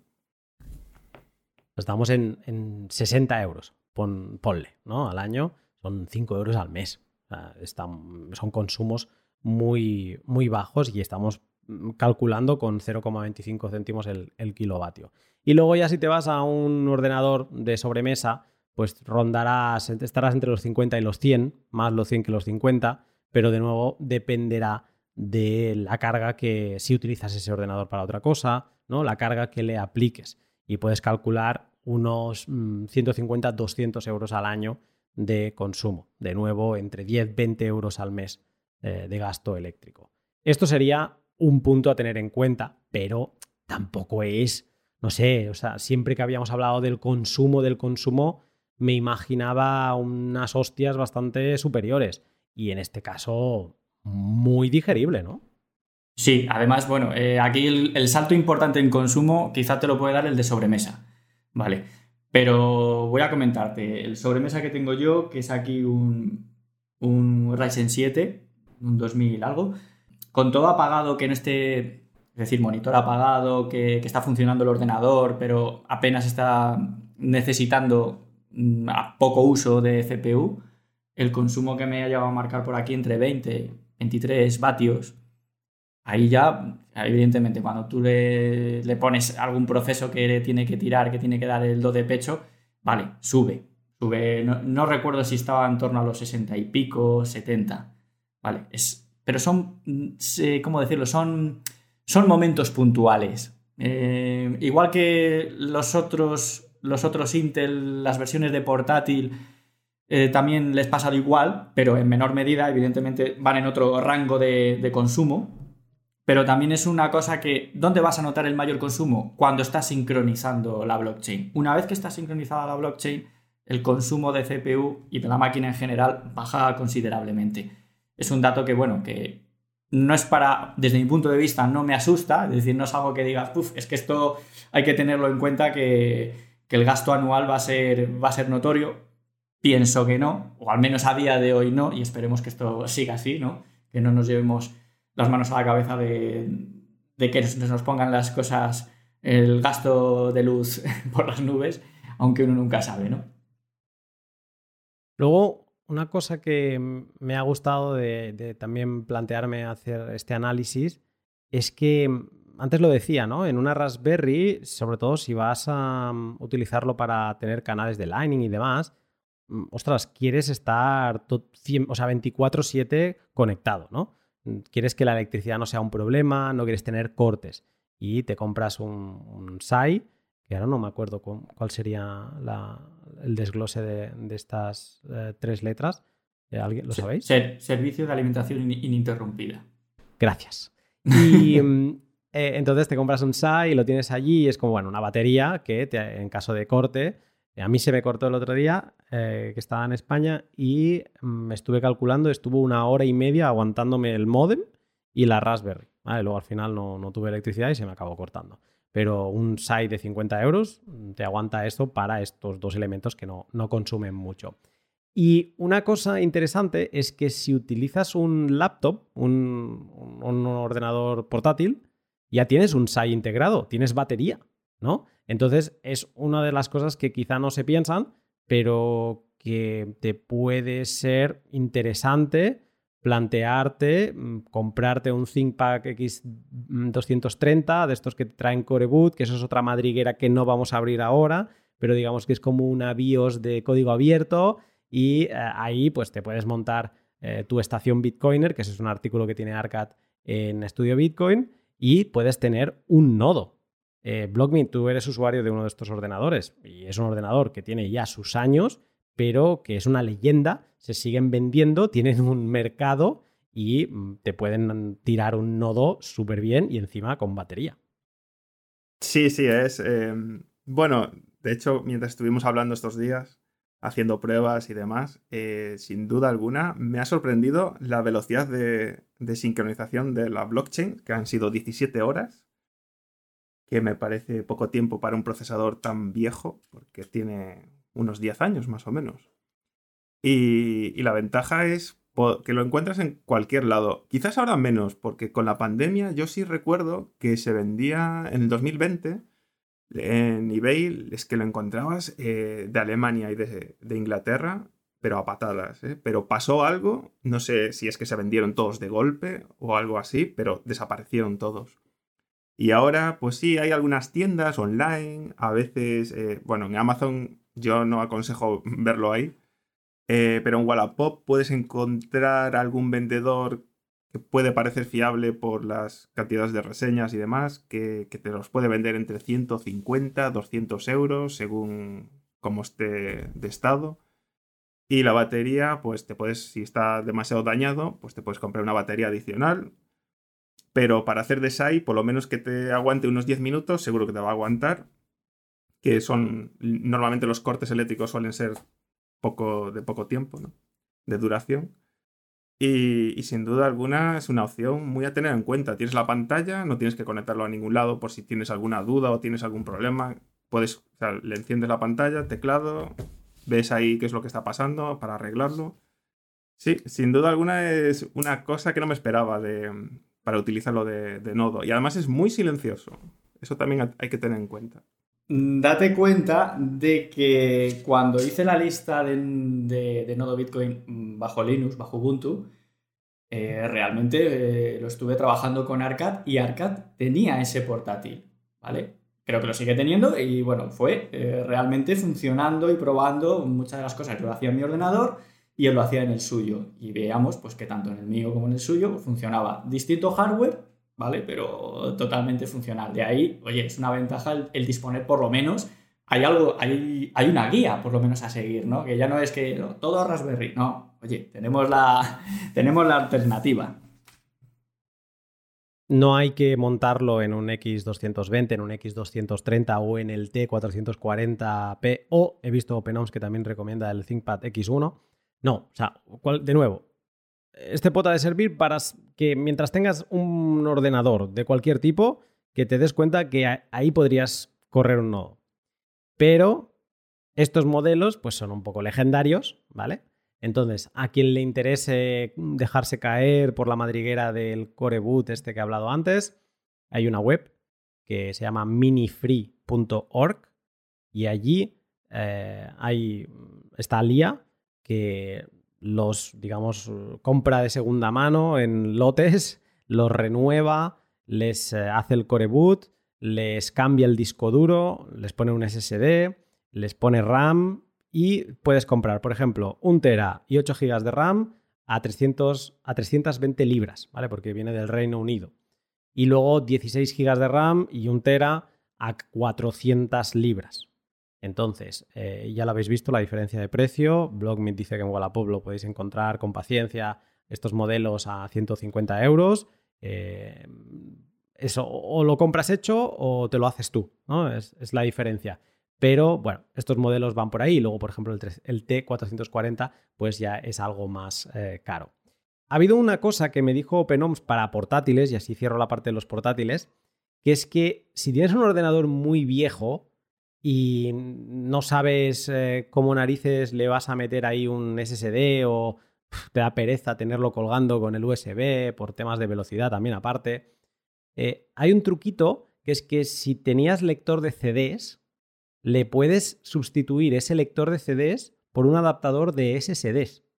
Entonces ya te queda el SSD dentro integrado y este adaptador me pasó él un link, también lo pondré para al menos que la gente curiose, eh, que vale, valía 10 libras en el link que me pasó. O sea que por 10 libras puedes resucitar en un portátil, le puedes eh, introducir un SSD sin problemas. De nuevo, cualquier hardware que tengáis puede ser vuestro nodo y le puedes poner la pantalla en reposo, ahí, o sea, que le cierres la pantalla y que no se ponga en reposo y lo dejas colgado de una pared conectado a la electricidad y ya está. Ya tenéis equipo y ya veis que los consumos tampoco son nada descarados. Yo estuve probando, yo el, dispositivo ese que, que sustituyes el lector de CD por, por, ese, por ese dispositivo que va conectado, como va conectado directamente a la placa, utiliza el puerto SATA, que es mucho más rápido que, que el USB. Entonces es mucho más interesante utilizar ese sistema que no pues un cable SATA con, conectado al USB por velocidad de transferencia. Totalmente de acuerdo. Y luego, em, una cosa que recupera, o sea, como ventaja de este tipo de dispositivos, que antes decíamos, no, los SBC tienen un factor de forma que son muy pequeñitos, tal, los no hacen ruido, eh, lo explicabas tú, Blockmeet, ¿no? Hay toda la sección de mini PCs que como hemos visto consumen prácticamente lo mismo que una Raspberry, un poco más, y son una delicia porque no ocupan, eh, son, tienen hasta su gracia, ¿no? Eh, y aquí hay toda una religión, hay diferentes marcas, diferentes tipos de mini PCs, pero están, por ejemplo, los NUC de Intel, que hay diferentes sabores y modelos, pero que son bonitos y, bueno, eso es un todoterreno comparado con una Raspberry. Sí, el, sin duda alguna. De hecho, hay una cosa que me gusta mucho del NUC, por lo menos el que tengo yo, y es que tiene peso. O sea, pesa. Debe tener como unas placas de metal. Alberto, eh, estamos entrando ya en tema friquismo, ¿eh? Alberto, el Blockmeet ya quiere que las cosas pesen, ¿eh? Sí, sí, porque la Raspberry tú la pones y como el cable sea un poco tenso, o sea, de este rígido, pues empieza a moverse, ¿no? El peso es calidad. Y el peso, ahí está, eso es. El peso es calidad. No sé si habéis cogido alguna vez las fuentes de alimentación de los ordenadores. ¿eh? Las que no pesan no valen para nada, se funden en poco tiempo. Y una, de, y una de calidad que tiene componentes, deben tener componentes buenos. tú no lo sabes, ¿no? Lo que tiene dentro si no la abres. Pero el truco, el truco sencillo y barato desde fuera es decir, pesa, entonces tiene que tener buenos materiales, es duradero, no falla. Con todas las fuentes de, que te dan, fuentes de alimentación que te dan eh, mucha, mucha potencia, mucha energía, eh, son pesadas. Y, sean de marca además, ¿eh? son pesadas. Tú, Blockmeet, el NUC que tienes, aparte de pesar, ¿Es algún modelo en concreto? ¿Podríamos utilizar cualquier NUC? Eh, claro, partimos siempre de la idea de, la Raspberry, o sea, el, listón no está muy alto. Entonces, ¿la gente mm, podría utilizar cualquier NUC de estos que se encuentran ahora mismo en el mercado o tienen que buscar alguno en concreto o, qué? Eh, mira, el, mío es, es, un modelo, el procesador es del 2016. Sea, ya tiene su tiempo. Y de hecho yo lo compré, si no recuerdo mal, hace dos años. No, tres años tiene. Y ya era viejo de aquellas. Es decir, que si ahora una persona encuentra un NUC que no sea demasiado viejo, es que le va a servir perfectamente. El mío, por ejemplo, es el J3 o 3455 y todos los J creo que consumen de media unos 10 vatios más o menos. Con lo cual el rango de consumo van a estar por ahí, de 10 vatios, y a medida que pase los años de, que tenga el procesador, pues consume menos, o sea, consume menos. El mismo consumo tiene más potencia, ¿no? Entonces, eh, no hace falta buscar mucho realmente. Yo creo que cualquier NUC de, de la gama J te va a servir perfectamente para, para lo que es el nodo. He estado revisando y de primera mano, o sea, si te vas a Amazon sin romperte la cabeza, y pones ordenar por precio y compras el más económico, te va a costar unos 145 euros aproximadamente. Pelado, no te viene con, con RAM, tienes que comprar tú aparte. No te viene con disco duro, pero lo compras aparte. Y, pero si sumas todos los componentes, esta RAM y, y el disco duro son 280 euros. Y tienes un nodo súper robusto. El modelo más económico que están vendiendo ahora es de 2018. Sí, ese es más potente que el mío, ¿eh? Ese es más potente que el mío. Y a mí me va bien. Claro, eso te iba a decir yo antes. O sea, si ya un modelo de 2016 mm, es un avión, o sea, tú de momento, por lo que dices, no tienes ninguna queja. Eh, conozco a mm, Darthcoin, enseñó una foto que también tiene su nodo en un NUC. Eh, no es un NUC, pero Decentralized tiene su nodo en un mini PC. Entonces, o uno de sus nodos. Eh, estas máquinas, mm, vamos, yo tengo ganas de, echarle la mano a uno porque una de las cosas que he hecho es aquí en el norte, he estado buscando en el Wallapop de turno, y hay opciones súper económicas. Porque creo que, claro, la gente no sabe lo que tiene y tiene estos mini PCs que para jugar o para otras cosas se les deben quedar cortos y están vendiendo máquinas con i5 tiradas de precio. Está por debajo de, este de 150 euros. Y, claro, ya te viene la RAM, a lo mejor no te viene el disco duro, pero estás pagando 120 euros, 100 euros. Y para un nodo de Bitcoin estás comprando mm, prácticamente un portaaviones. Sí, eh, los J son de bajo consumo y el rendimiento pues es también más limitado, pero si, como le metas un i5 de bajo consumo, bueno, es que eso es, un avión, es un avión. Mm, yo creo, a ver, yo voy a, voy a ser un poco más técnico, para, quizás para hacer una pequeña clasificación esto de los procesadores. Y la mayoría de los NUC se, te vienen, de la gama baja, te vienen, son los Celeron. Entonces, de los Celeron hay como dos clases, los de la serie J y los de la serie N. Si no me equivoco, eh, si no lo digo mal, la serie J es un pelín por debajo de consumo y de potencia que la serie N, incluso como ha dicho Blomit, eh, posiblemente creo que no llevan hasta ventilador, no llevan, no llevan ventilador, llevan disipador, pero no llevan ventilador. Y los de la serie N sí. Entonces, bueno, ahí está un poco en el que tú quieras jugar con el precio, porque también puedes encontrar precios similares. Yo, sinceramente, si encuentro por precio similar en uno de la serie J y uno de la serie N, eh, que sean de los más actuales, me decantaría por el de la serie N prefiero tener un poco de más potencia, ¿vale? Porque esto siempre viene bien. Esto a, largo plazo siempre te va a venir bien. Más memoria, mejor procesador, eso está claro.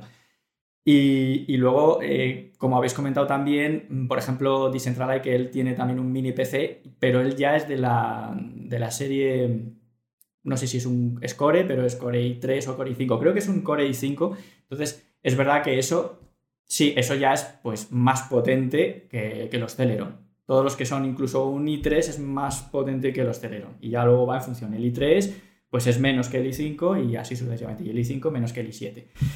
Em, un punto importante lo que acabas de contar también de esos equipos de segunda mano. Eh, puedes comprar mm, una máquina muy potente desde mi punto de vista. Eso es eh, una garantía de rendimiento, aunque sean ordenadores de sobremesa, fíjate. Pero incluso si encuentras un portátil, o sea, también de la serie, la serie Core i5, por ejemplo, aunque sea versión portátil, eso también tiene muy buen rendimiento. Es un punto a favor de tener esas opciones, la verdad. ¿eh? Yo diría, o sea, es muy bonita una Raspberry eh, por el concepto, por la fuerza de la idea de que con 50 euros, o al menos estará la idea, y un disco duro, tú puedes tener un nodo de Bitcoin, ¿no? En comparación con otras cadenas que necesitas 2 terabytes al mes para, para aguantar toda la información. O sea, el concepto, la potencia de una Raspberry te corre un nodo y te lo corre bien, porque yo tengo uno aquí al lado con Raspberry, lo estoy viendo ahora, y ese es mi nodo. O sea, que funcionan, ¿eh? No, la gente no se lleva una idea de que no puedes ahora ya tener un nodo en, en, en Raspberry. No, no, se puede tener. Pero ahora mismo tú abres un Wallapop, olvidas el factor de forma y las carcasas bonitas que se hacen para Raspberry y aceptas un NUC, por ejemplo, que ya te viene con carcasa y ya te lo le pones un par de pegatinas tú si quieres Bitcoin. Y es eso. O sea, estás comprando potencia a un precio que en una Raspberry sería imposible. O sea, en una SBC es imposible. La mejor SBC no te va a llegar a estas potencias a ese precio, ¿no? Entonces, mm, romper una lanza por la relación euro-potencia la tenemos en esta categoría. En, en mini PCs, en laptops y en torres de segunda mano. Ahí está, así es que realmente eh, el debate que estamos teniendo ha sido, yo creo, por la subida de precios y también añadido la escasez que ha, mm, que ha desencadenado el, la Raspberry Pi, que, no sé, quizás por los tiempos que estamos ahora mismo viviendo, pues, pues ya no es tan interesante adquirirla, ¿no? Que digas, hombre, es que las opciones que siempre han estado ahí, es decir, los mini PCs siempre han estado ahí, pues por precio estamos viendo de que, vaya, pues eh, te lo hace pensar, ¿no? Dices, bueno, eh, voy, a, voy a estudiar porque voy a, voy a decantarme por un, por un mini PC, por un NUC, porque veo que me va a dar más potencia y al, precio que me va a salir uno u otro, oye, mejor tener potencia, ¿no? Y que sabes que vas a, es una garantía a largo plazo. Hay una pega en comparación con las Raspberries, que es algo que parece, o sea, que yo creo que alguno se puede encontrar. Si alguien escucha el podcast hasta la hora y poco, ¿no? Que es donde estamos ahora, y no escucha esta parte, a lo mejor se va a encontrar con esta sorpresa, que es que le llegue el NUC y diga, vale, y ahora cómo veo lo que está pasando ahí dentro, porque fuera de laptops, cuando estamos hablando de torres y de mini PCs, necesitamos una pantalla, un teclado y un mouse. Y esto es algo que con la aparición de los o la popularización de los ordenadores portátiles y luego de los smartphones, Mm, es algo que no en todas las casas encontramos, un monitor, un teclado y demás, ¿no? Eh, entonces, que lo tengamos en cuenta. Que quizá a estos 280, 280 euros que me salía a mí un NUC de primera mano, se le tengan que sumar 15, 20 eurillos para un teclado y pues quizá si no tienes monitor, pues que sepas que la configuración inicial la vas a tener que hacer en tu televisión. vas a tener que decir a la familia, hoy no se ve la tele, que tengo que configurar el nodo y una vez ya lo tienes configurado, pues sí que podrás conectarte a él por SSH desde tu portátil, ¿no? Que eso es a lo que te acostumbra Umbrel, Raspberry y todo eso. Le pones la SD y al momento estás controlando tu nodo desde tu portátil, ¿no? Entonces, mm, hay que tener en cuenta esto, que te va a faltar este hardware adicional para poder gestionarlo. Sí, sí, eso es cierto porque una facilidad que nos daba la Raspberry Pi es que una vez que estaba flasheada la tarjeta SD, simplemente con introducirla en la Raspberry Pi y encenderla, automáticamente podría, una vez que arrancaba, que era nada, en un minuto o poco más, ya tenías acceso a través de SSH, es decir, desde otro ordenador ya podías conectarte al dispositivo y ya mediante línea de comando podías hacer todo. Entonces es verdad que si no tenías pantalla no tenías un teclado y ratón a mayores para ponerle a la Raspberry, no pasaba nada. Es verdad que a día de hoy, bueno, pues eh, como has dicho tú, Luna, pues eh, lo, puedes conectar al televisor. bien, es, es una salida buena. Malo ha de ser de que tampoco tengan un ordenador en casa. Si tienes un ordenador en casa, pues oye, ese monitor, ese pantalla, em, ese teclado y ese ratón, pues momentáneamente lo puedes eh, conectar también a tu Raspberry Pi para hacer una configuración inicial. Luego también, evidentemente, si le instalas eh, un Linux, pues puedes activar tu servicio para acceder a través de SSH y ya lo puedes desconectar, dejarlo aislado donde tú quieras, en el rincón que tú quieras, simplemente tener conexión a la red, lo enciendes y haces el mismo, mismo funcionamiento que, con la Raspberry Pi. Y luego la última pega, la hemos estado comentando, eh, es que mm, te vas a olvidar de estas bonitas eh, imágenes, ¿no? Estos archivos que te descargas de hambre, el todo ahí puestecito, lo quemas en la SD, introduces la SD en la Raspberry y todo funciona. No, aquí te va a llegar un ordenador con un disco duro pelado, que no hay nada, y entonces le vas a tener que instalar un sistema operativo, que eso ya te venía instalado cuando tú grababas el archivo en la SD, lo que le estabas es grabando todo, ¿no? Y, y, entre ese todo le grababas un sistema operativo, pues aquí lo vas a tener que instalar tú. Cuando lo tengas instalado, le vas a poder configurar, si quieres, el SSH para conectarte al nodo de forma remoto, remota desde tu red local y vas a tener que seguir todos estos pasos que hay varias guías. Eh, Umbrel tiene una guía, uh, Raspberry tiene una guía, mm, Run Citadel tiene otra guía, que es el Umbrel este totalmente open source.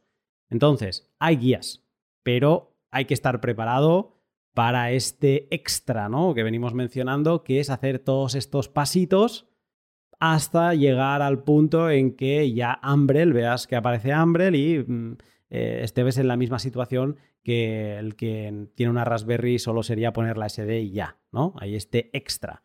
Pero, mm, no sé, Alberto, a lo mejor de esto hay que hacer un tutorial. Pues sí, a lo mejor hay que hacer un tutorial. Iba a comentar que el proceso no es distinto de cuando adquieres un PC nuevo. El PC puede darse el caso de que te venga sin sistema operativo, que a día de hoy va siendo habitual, ¿no? Que ya no te quieren cobrar la licencia del sistema operativo que ya sabemos que normalmente te meten Windows, en la mayoría de ellos. Bueno, pues si tú compras el equipo, cuando compras el equipo nuevo que te viene sin nada, ¿qué tienes que hacer lo primero? Ponerle un sistema operativo. Me da lo mismo que sea Windows, que sea Linux. ¿Cómo lo sueles hacer? Pues bueno, a día de hoy lo que necesitas es, claro, un acceso a un ordenador donde uno se pueda descargar la imagen del sistema operativo, crearlo con esa imagen, hay que voltearla con un programa a una memoria USB y con esa memoria USB que ya lo tienes cargado con el sistema operativo es cuando ya puedes eh, pincharla en el equipo nuevo y una vez que lo enciendas arranca desde ahí y haces toda la instalación. ¿vale? es la mayoría, eh, sí, a día de hoy la mayoría del proceso es así. Eh, utilizar una memoria SD. Antiguamente se utilizaban los compact discs. Grababas, tenías el compact disc del sistema operativo o lo grababas la imagen que habías descargado y, arrancabas desde CD, ¿vale? Hoy ha evolucionado ese sistema en vez de CD, pues a USB. Y, pero vamos, que el funcionamiento digo que, viene a ser igual. ¿Qué pasa? La gente que nunca ha hecho o ha experimentado eso, pues le puede ser inicialmente pues un problema, ¿no? Pero sí, lo que acabas de decir no es mala idea. Al hacer un pequeño vídeo indicando los pasos, eh, tomo nota y, a ver si lo hago, sí.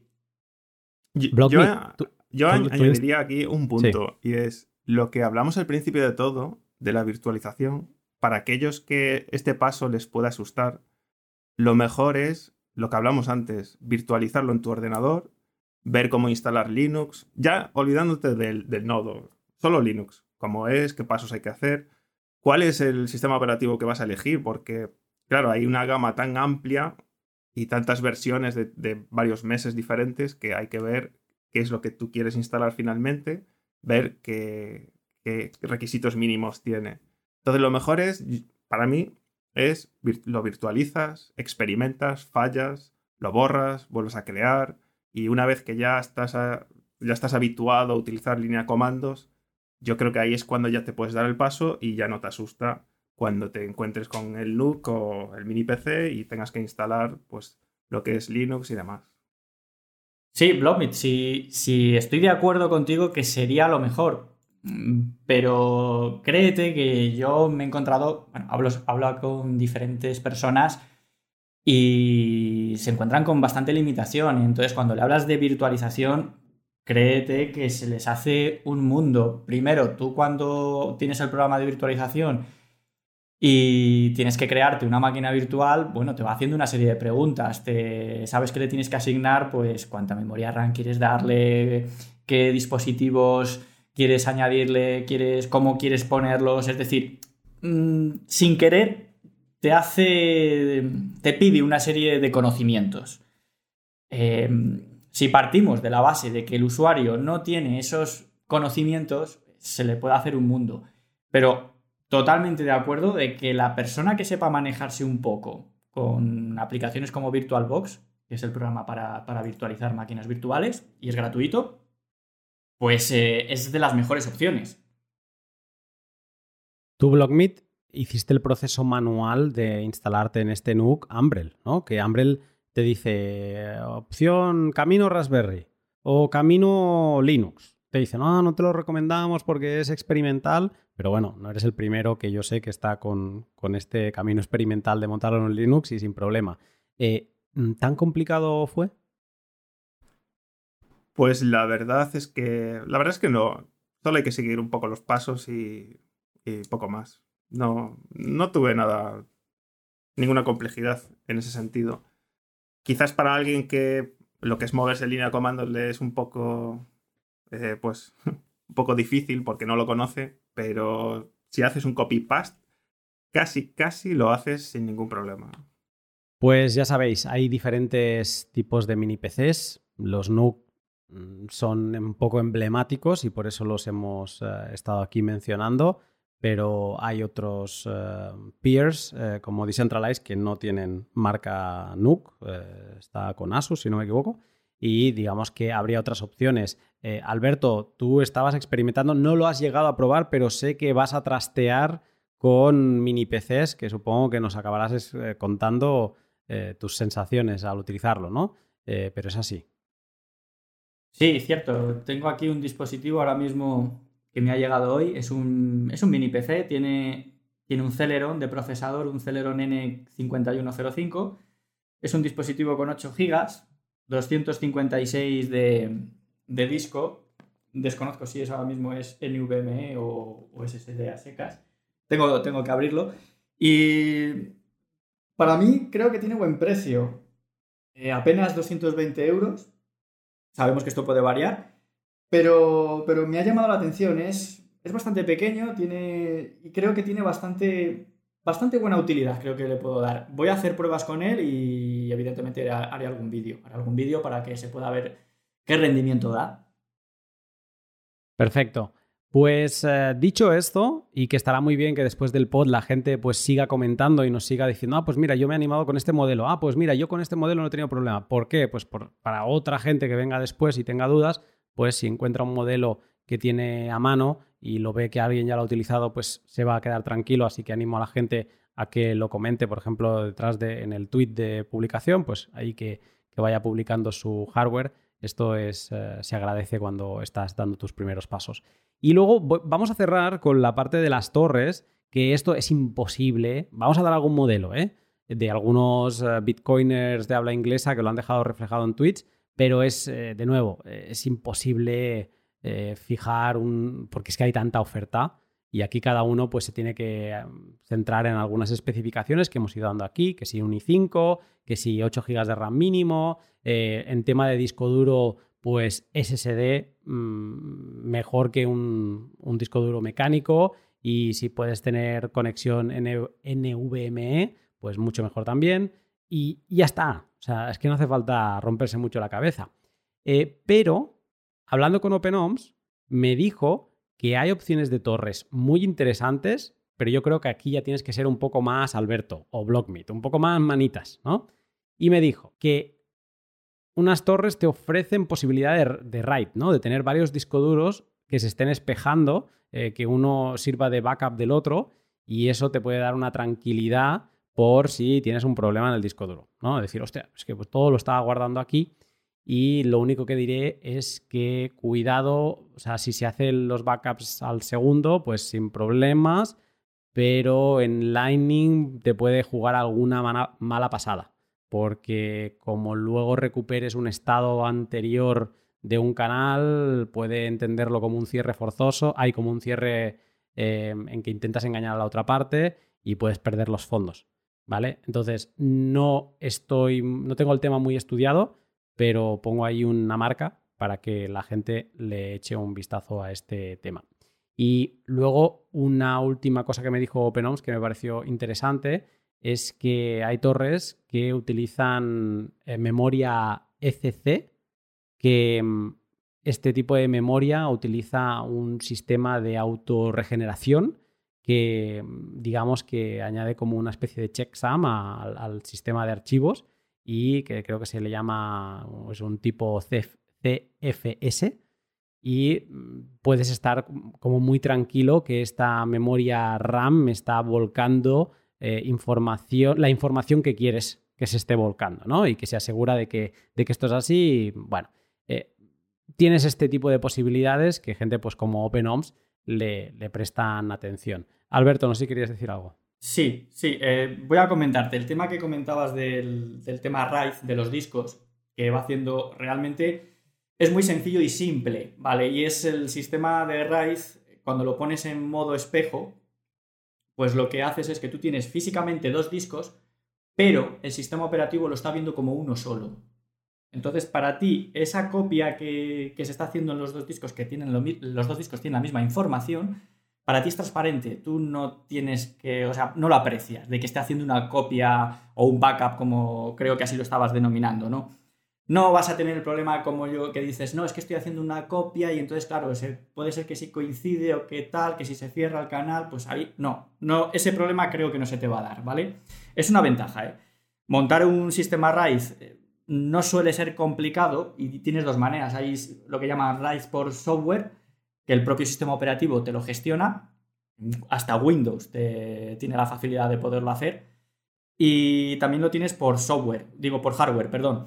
Entonces, por hardware tiene la ventaja de que eliminas carga al procesador porque ya hay un pequeño hardware que se, se mm, dedica a eso, a tener eh, en, en, espejo lo que hay, la información que hay en tanto en un disco como en otro. Y eso es instantáneo. Tú ya te digo, es que es una cosa que ni aprecias. Tú solo ves un disco, aunque físicamente tienes dos. Si en algún momento, en algún día dado, falla la información de un disco, te va a salir un aviso, el sistema operativo te va a avisar y tú vas a tener la tranquilidad y la comodidad de coger ese disco, sacarlo, sustituirlo por otro igual, es importante que sea del mismo tipo y modelo, y automáticamente se regenera ese espejo del, disco que tiene los datos al nuevo. O sea, mm, como tema de seguridad yo creo que es de lo mejor, ¿vale?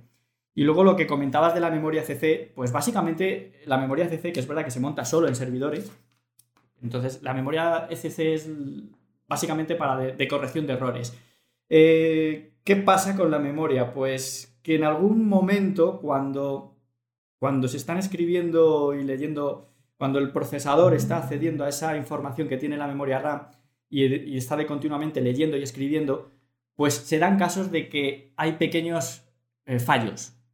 Entonces, cuando tú tienes una memoria que, hace esa corrección de errores, que tiene esa codificación para corregir esos fallos, pues eh, le estás liberando de cierto trabajo al procesador.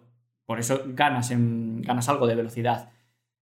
Personalmente, a ver, estás llegando a un nivel que no es tan necesario porque a día de hoy, cuando eso está lo estamos viviendo de continuo en nuestros ordenadores personales, eh, en algún momento existen errores de ese tipo de escritura con, con la lectura, pero que para nosotros son transparentes. ¿Por qué? Porque simplemente el sistema operativo lo detecta y lo que hace es automáticamente volver a escribir o, a leer, bueno, realmente hace la escritura de todo el contenido que tenga que, que volver a escribir, o que tenga que volver a plasmar en la memoria RAM. Es un proceso que no nos damos ni cuenta. Vale, entonces, bueno, eh, es interesante, pero creo que solo por el coste que suele tener ese tipo de memorias y que no lo puedes poner en cualquier máquina, que tiene que ser en máquinas específicas que te soporten esa memoria, ese tipo de memoria, pues, pues bueno, es un tema que es más aislado, te diría. Para quien quiera, para quien sea cafetero y quiera rascar de aquí, yo pondré unos tweets de que hay de Ketan y de OpenOMS en el que hablan de máquinas con estas prestaciones eh, que han encontrado en eBay en plan a 130 mm, libras o a 130 dólares o por el estilo. O sea, quien quiere rascar y encontrar algo así, con estas posibilidades, mm, podrá. De nuevo, que tengan en cuenta que estamos hablando de mucho más consumo. Estas torres acaban siendo mini servidores o servidores, entonces van a chupar bastante. Y luego que van a tener que comprar, pues si quieren hacer un RAID, pues eh, estamos hablando de más de un disco duro, ¿no? Entonces el presupuesto se va un poco de madre. Y aquí también llegaríamos a hablar de esta tercera sección que no vamos a profundizar, que porque es un poco lo que ya estamos hablando ahora mismo, que es la sección de usuarios tipo empresa. E, esta gente se tiene que olvidar de las Raspberries y se tiene que centrar en servidores y en cosas más robustas. Ya hay gente que te ofrece soluciones tipo en la nube si no te quieres romper mucho la cabeza y dar un servicio en tu web o donde sea, ¿no? Si lo quieres montar tú, al menos algo robusto, algo de lo que estábamos hablando del tío Jimmy y te va a servir para el principio. Mm, después de ese principio mm, vas a tener que acabar saltando a un servidor eh, propio o arrendado, pero con este tipo de prestaciones para asegurar un servicio. He dicho que diría unos modelos, que tan menciona el Dell Optiplex, el Lenovo ThinkCenter, quien quiera imaginarse cómo son, son torres de toda la vida, ¿vale? Son torres de esas que ni frío ni calor, no son ni bonitas. O sea, son las típicas que te vende HP, que te vende Lenovo, Dell, etcétera, ¿no? OpenOMS habla de un modelo del HP Z420 Workstation. Eh, de nuevo, modelos antiguos que ellos han visto por las prestaciones estas adicionales que puedan dar, que son interesantes para tener un nodo. Pero máquinas que tendrías en casa, no le harías ni caso y quizá le haces caso porque OpenOMS dice que está muy bien para tener un nodo, pero en verdad cualquier máquina serviría. Sobre esta última parte, ¿algún comentario más? Eh, la verdad es que esto ya es ir a... es jugar ya fuerte porque ya, ya es que casi te valdría cualquier PC, ¿no? Porque coges, haces tú la elección de los componentes en alguna tienda, buscas lo más equilibrado para tus, para tus necesidades y al final, pues es casi lo mismo que si eliges un, equipo ya hecho, entiendo. Salvo que sea para algo que de verdad necesites, que sea como un servidor, que sea lo más seguro posible. Pero yo creo que eso es más bien para, para servicios, para dar servicios a, a cantidad de gente, ¿no? Pero, pero vamos, esto es ya jugar fuerte. Sí, es, estamos haciendo todo un podcast y toda una charla desde el punto de vista o sea, con el punto de vista económico muy presente. Lo que queremos no es tirar la casa por la ventana. Alguien puede tener un ordenador para gaming. ¿Puedo tener un nodo en un ordenador para gaming? Sin duda. o sea, si puedes eh, jugar a cualquiera de los juegos actuales y bien, sin problemas, eh, te va. Pero si es que un nodo no, no tiene muchas necesidades. Aquí las roturas de cabeza que nos hacemos, porque nos gusta mucho el café y somos muy cafeteros, es entrar al detalle de o sea, qué dispositivo me va a dar más por menos, ¿no? Y es un poco de lo que ha ido todo este, esta charla. Eh, entonces, pero si tú tienes un maquinón, tranquilo, puedes virtualizar una máquina, como decía Alberto, y seguramente no debes apagar el ordenador nunca, pues sin problema, virtualizas, le das al menos 4 gigas a esa máquina si necesitas tú otros tantos para tus juegos y tus historias. Y, ya está, ya, ya, está, ya tienes nodo, no te rompas más la cabeza. Exactamente. Eh, además, si tienes un maquinón, como dice Luna, pues la ventaja de poder virtualizar es que no virtualizas una sola máquina, es que puedes virtualizar dos, tres. el límite te lo va a dar, te lo voy a decir, la memoria RAM, básicamente, y el espacio que tengas en disco para, para darle a, toda, a cada una de las máquinas, que no, que no te quedes sin él.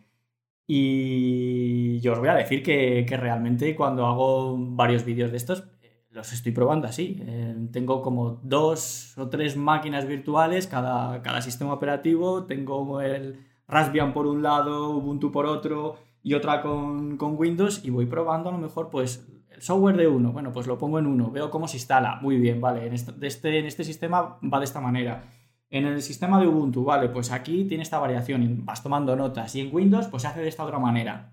Incluso luego, incluso cuando tienes dos máquinas virtuales, puedes interoperar entre ellas y puedes decir, vale, pues mira, en, este, en una máquina virtual, por ejemplo, en Linux, en esta Ubuntu, tengo el nodo montado. Ah, y en esta otra, pues voy a instalar Sparrow, la cartera. Y entonces lo que haces es conectarte con Sparrow a la otra máquina virtual que es la que tiene el nodo y estás viendo cómo está haciendo una conexión sin tener que hacer la prueba de decir, no, es que yo tengo que instalar la wallet directamente en el nodo.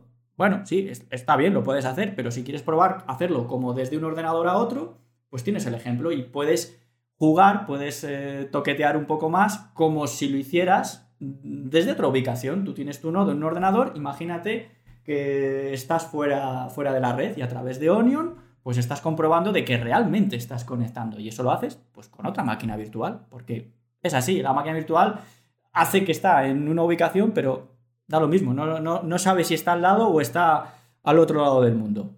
Es interesante todo eso.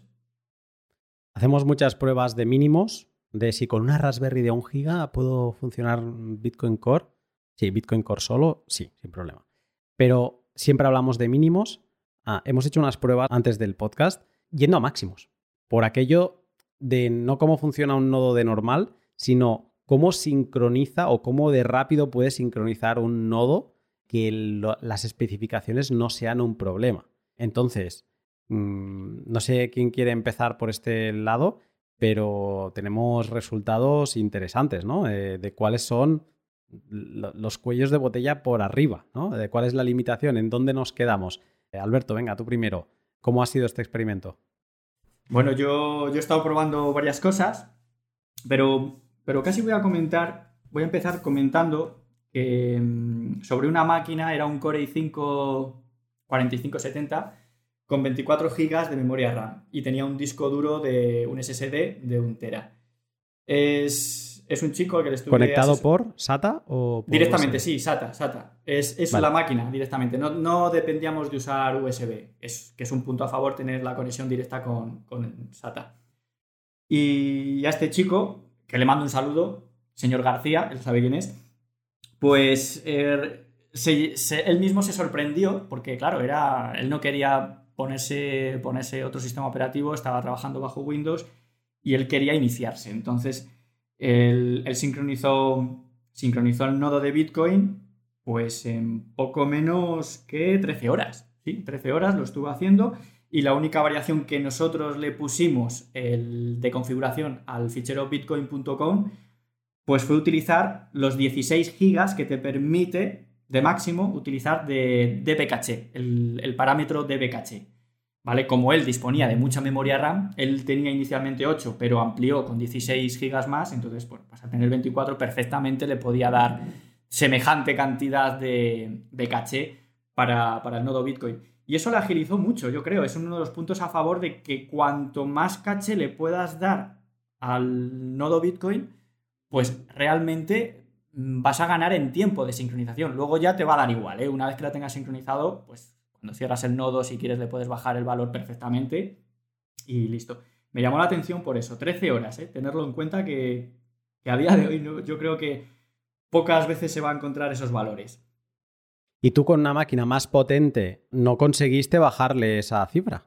Exactamente, para que veáis curiosamente, eh, con una máquina bastante más potente, bastante actual, era, es un Core i9 10.000 y pico, ya solo el nombre ya asusta, ¿no? En el sentido ese, pues resulta que mismas condiciones, yo le puse también de BKH de 16 gigas y sin embargo a mí me tardó pues 15 horas y media, ¿sabes? En, un determinado momento. Las razones, bueno, no sabemos por qué puede tardar más, puede tardar menos. Yo en mi caso lo hice virtualizado, ¿vale? Virtualizado le quita algo de rendimiento y, y es verdad que mi disco SSD de un tera no va conectado directamente al puerto SATA del ordenador. Lo hacía a través de puerto USB 3.0.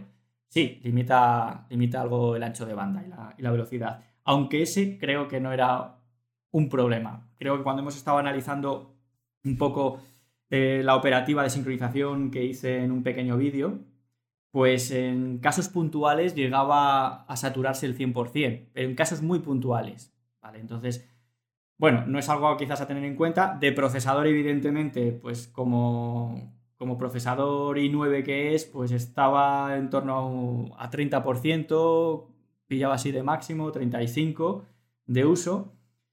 Y, y la verdad es que llama la atención, llama la atención como el caso que os he contado del Core i5 4570, eh, pues realmente lo hizo bastante, bueno, bastante más rápido, en dos horas o tres horas menos, ¿no? Que veáis que mm, realmente no porque tengas una máquina último modelo vas a conseguir eh, mayor velocidad. Yo creo que influyen otros factores que, bueno, que eso ahí no lo, no lo tenemos del todo medido, ¿no? Mm, hay una cosa que nos hemos ido dando cuenta estos días hablando, que primero de todo puedes tener un maquinón, pero si tienes una mala conexión a Internet, no esperes esas 12 o 13 horas, porque yéndonos a, 400 gigas en 12-13 horas, creo que nos salía en el cálculo que mínimo necesitas 10 eh, eh, megabits segundo de descarga, si no me equivoco. 100, eh, megabits, 100 megabits de línea, que traducido a a transferencia en megabytes serían 10 megas. 10. megabytes. Eso es, eso es. a, grosso modo, eh, voy a, quiero, quiero dejarlo claro. A ver, ya sabemos que se divide entre 8 y tal, pero bueno, eh, es, la regla básica lo divides entre 10, que siempre hay ligeras pérdidas. Hmm. Pero, digamos, ese es el primer cuello de botella por arriba. Si, si ya tienes más de 100 eh, megabits segundo, ¿no? Esto que te venden por, por la tele de, y ahora un giga en, paralelo y tal. Bueno, pues ahí ya tienes mil. Ven, el Internet no va a ser un problema. Pero si estás en un sitio con conexión complicada, pues mm, el equipo no va a ser tan limitante. Y aquí estamos ya puestos muy frikis en cuán rápido se te sincroniza la, la cadena de bloques. En una Raspberry son tres días, no pasa nada, ¿vale? O sea, luego ya Mm, si tienes unas especificaciones mínimas, mm, eh, la operativa del día a día, una vez está sincronizado, eso no es problema. Tu BlockMeet, antes lo decías, en el X230, 17 eh, horas. Sí, el X230 eh, lo hacen en 17 horas, pero tuve que desactivar lo que es la... Mm, ay, ¿cómo se llama esto?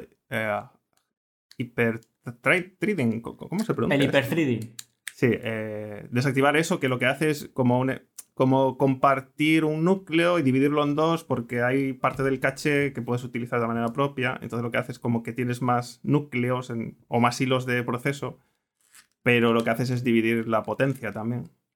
Y en, el, en este equipo yo se lo desactivé en el portátil. Entonces sincroniza mucho más rápido, porque al final el, el blockchain de Bitcoin se hace en un solo núcleo no se hace en, más. Entonces, cuanto más rápido tengas el núcleo, pues más rápido te, te, va a verificar lo que es el blockchain. Por lo menos por ese lado. Después está el ancho de banda, el, lo que es el almacenamiento, etc.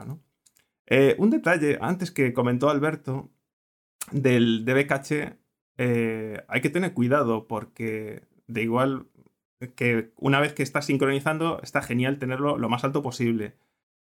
Pero eh, yo aconsejaría siempre bajarlo bastante una vez que esté sincronizado porque al final está usando RAM que no es necesario realmente. Y igual sí que es necesario para otras aplicaciones.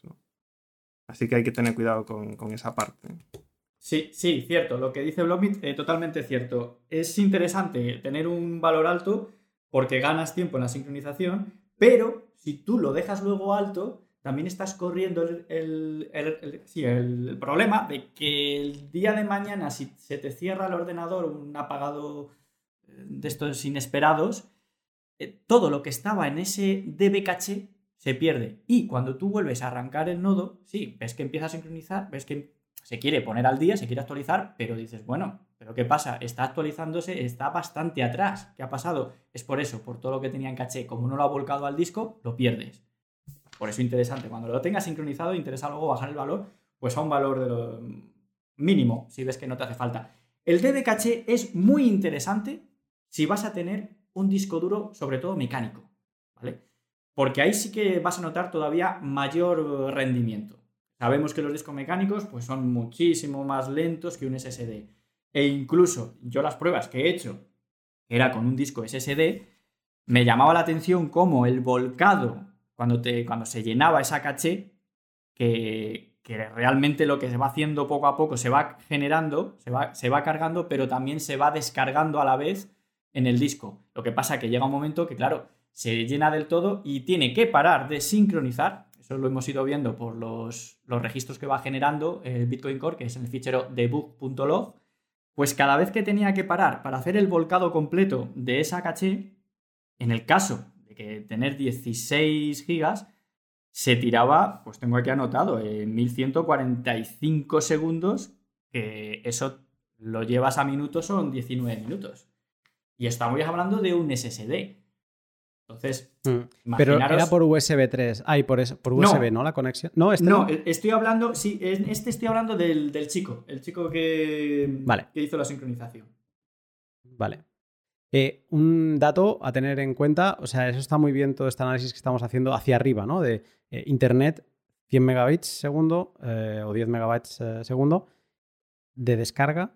En tema de disco duro, tenemos que cualquier disco duro debería funcionar porque mm, discos duros mecánicos mm, rondan los 70 megabytes segundo y a partir de aquí ya todo sube, ¿no? Un SSD estás en 400 y luego ya mm, vamos para arriba, 400 en, eh, por USB, ¿vale? Luego en SATA vas más rápido y los eh, NVMe em, estás en, puedes llegar hasta 3500 megas segundo, o sea, un avión pero digamos que por la parte de disco duro deberíamos ir bien, ¿no? La parte de la RAM, si podemos tener más de 8, pues mm, perfecto, porque con un DB caché, eso es otro ejercicio que has hecho tú, Alberto, de 8 GB, no hace falta irte a 16, pero un DB caché que le puedas dedicar de 8 GB, ya vas a estar en, este, en, estos, en estas horas de, sincronización. Y en el procesador, Aquí no me ha quedado claro la conversación que hemos ido teniendo estos días. Algo que dijiste tú, BlockMeet, es que durante la sincronización, aunque tengas un, 4 core, 8 core o lo que sea, hay un core que es el que se lleva toda la carga. O sea que es muy importante que tengas un buen procesador de base, ¿no? si tienes, o sea, mejor que tengas un quad core de, de 2 GHz que no un quad core de 1 porque, o un 8 core de 1 porque se te va a centralizar toda la carga de trabajo en un único core. ¿Esto es así? ¿Esto ha quedado claro o cómo ha quedado? Eh, yo por las pruebas que he hecho, bueno, a lo largo del tiempo, el blockchain de Bitcoin hasta el 2015 más o menos está casi vacío todo el rato. Entonces, en, en, estos supuestos que hacemos, porque tampoco yo sé cómo funciona exactamente la aplicación de Bitcoin Core, de cómo procesa, pero la sensación es que a medida que está descargando la información, le hace el hash, ¿no? Eh, lo guarda en DB caché o en el, en el equipo y, sigue descargando, ¿no? Descarga, verifica, pero esa verificación necesita procesador, ¿no? Realmente. Tienes que hacer el hash. Cuanto menos información tengas, el hash es más rápido, ¿no? Necesitas menos uso de CPU. Yo, por lo que he visto, que hasta el 2015 eh, hay un hilo del procesador que como que va subiendo con el tiempo ¿no? de uso. Y llega un punto en el 2015, 2016, 2000, sobre todo en el 2017 es donde pega el pepinazo y el, ahí tengo un hilo, al menos en mis pruebas, que siempre está el 99% de uso. Y después está el resto, que es como que va, va bailando, ¿no? Que entiendo que es que está haciendo otras funciones de, de procesamiento de los datos que va, va procesando este hilo en concreto, ¿no? Entonces, eh, por lo que he visto, eh, mi i5 del X230, que solo tiene dos, procesadores, puede parecer que es poco, pero claro, cada procesador de estos, por lo que estuve viendo, comparando con equipos nuevos, aunque sean dos, cada, cada hilo que, que, ejecuta es de bastante potencia. Entonces, para esto concreto, para esto en concreto del, del blockchain, parece que va bastante bien. Así que eh, yo aconsejo eso, que, nadie se asuste, que igual tiene 16 cores, ¿no? 16 hilos de proceso y después parece como que te va lento la verificación del blockchain. Entonces puede ser por esto. Ahora bien, una vez que está sincronizado, sí que es mejor tener más hilos porque si tiene más aplicaciones en funcionamiento, sí que vas a notar que tienes un rendimiento mejor que, en este caso, el portátil que tengo yo que solo tiene dos hilos, ¿no? Este ejercicio que hemos hecho ha estado muy bien, por ver un poco el, cómo funciona este proceso de descarga de la cadena de bloques, pero de nuevo es un ejercicio casi de laboratorio, porque luego la actividad que le queramos dar al nodo es otra. Eh, quiero que tener mi propio explorador mempool quiero tener mi nodo Lightning, quiero tener Thunder Hub, quiero, ¿no? Hay mil otras funcionalidades que te va a requerir, pues, eh, otras cosas, pero está bien haber hecho esta, esta comparativa. Tengo, eh, o sea, tengo una tabla de precios que ya lo he dicho antes que colgaré y solo me voy a quedar con dos datos. En las Raspberries, mm, tipo Raspberry, estamos en la banda de los 240, ¿vale? Por la banda económica, 210, encuentras cosas y vas rascando, ¿vale? Primera mano, ¿vale? No hablamos de segunda mano. Y luego en mini PC estamos en 280. Yo creo, con un NUC, yo creo que el ganador de este podcast, un poco el que define un buen camino que seguir para principiantes con un poco de ganas y ya los no principiantes, es este camino de los mini PCs, sin duda, vaya, ¿no? No sé cómo lo veis vosotros, pero eh, para mí esta preparar este podcast ha sido un cambio de mentalidad total de decirme a mí mismo, déjate de Raspberries, que están muy bien, pero mm, ya no toca. Sí, mm, las posibilidades que nos dan los equipos que estos que hemos estado comentando, que generalmente son de Intel, pues eh, se, nos abre, se nos abre un mundo nuevo. Tenemos de muchos tipos, ya sabemos que podemos jugar con la memoria, que podemos ampliarla, podemos cambiarle el disco con facilidad. Eh, todo toda esa facilidad que, nos da la tecnología de, los Intel x86, pues, pues no la tenemos en, de momento en, los otros dispositivos, ¿no? Que, que, son con arquitectura ARM, que posiblemente, posiblemente en un futuro mm, sea la tecnología que, que vaya a coger mucha fuerza, que no quita que además ya sabéis que Apple sacó su procesador eh, M1 con arquitectura ARM y ha roto el mercado en ese sentido, pues eh, pensar que va a tener esa misma evolución. Yo de hecho os voy a contar que también estoy, estoy detrás de, un mini PC con tecnología ARM para poder equiparar un poco con este otro que, mini PC que he cogido de x86. Y este otro de ARM es, lleva un Snapdragon, es un Snapdragon 7C. No es de lo mejor, no es de lo último, pero simplemente me ha hecho, me pareció curioso cómo comparándolo a ver qué rendimiento daba, lo comparabas con el, con, con la Raspberry Pi y pues en un solo núcleo casi le triplica y en, y en multinúcleo lo dobla. Entonces es curioso, es, es bastante llamativo. Está a la altura, también equiparándolo un poco con, con lo que sería un i5 4210 versión portátil da que pensar. Realmente el que, los que dan juego van a ser los mini PCs. ¿Por qué? Porque hay mucha disponibilidad, puedes eh, coger de una manera de un tipo o de otro y sin embargo los ARM están muy limitados. Los de arquitectura de ARM son muy limitados. Salen, hay muy pocas marcas, eh, la única referencia que tenemos es Raspberry Pi. Eh, se nos ha, nos ha, pasado que en la actualidad lo que estamos viviendo se nos ha subido de precio de una manera que, que, que ya no es tan interesante. También eh, la Raspberry Pi lleva, ¿cuánto lleva en el mercado? Desde el 2018, 2019 que salió, pues prácticamente ya, ya necesita, necesitaría una actualización. Ya tendría que haber una nueva Raspberry Pi 5, ¿no? Seguramente no la haya por, por, todo esto que estamos viviendo. O sea, eh, sacaron este año pasado la Raspberry 0 versión 2, ¿no? Y creo que, vamos, eh, fue de rebote, porque lo que estoy viendo en, esta escena de, los SBCs, de los mini ordenadores estos de un único tabla, es que, es que, no pueden producir. O sea, es que está rota la cadena de producción y no me extrañaría que Raspberry hubiera tenido pensado sacar el modelo 5, pero no. Es que no le da. No, no, no hay manera, no hay manera. Chicos, tenía una última pregunta para haceros. Y es em, si ahora mismo, con lo que sabéis, volvierais a empezar, ¿cuál sería el hardware que utilizaríais? Mm, para mí lo tengo bastante claro. A mí tiraría por un PC, un mini PC, mm, ya os digo, ya, y me da lo mismo, incluso un portátil viejo, como hemos comentado de los IBM, o pero cualquier tipo de PC y poniéndole el, Ubuntu, el nodo sobre Ubuntu. ¿Por qué? Porque es muy fácil. Es muy fácil. Además, en bajo entorno gráfico es bastante sencillo. Y es más, mm, puedes basarte sobre la guía de Raspberry perfectamente. Tiene pequeños cambios, evidentemente, porque son arquitecturas diferentes.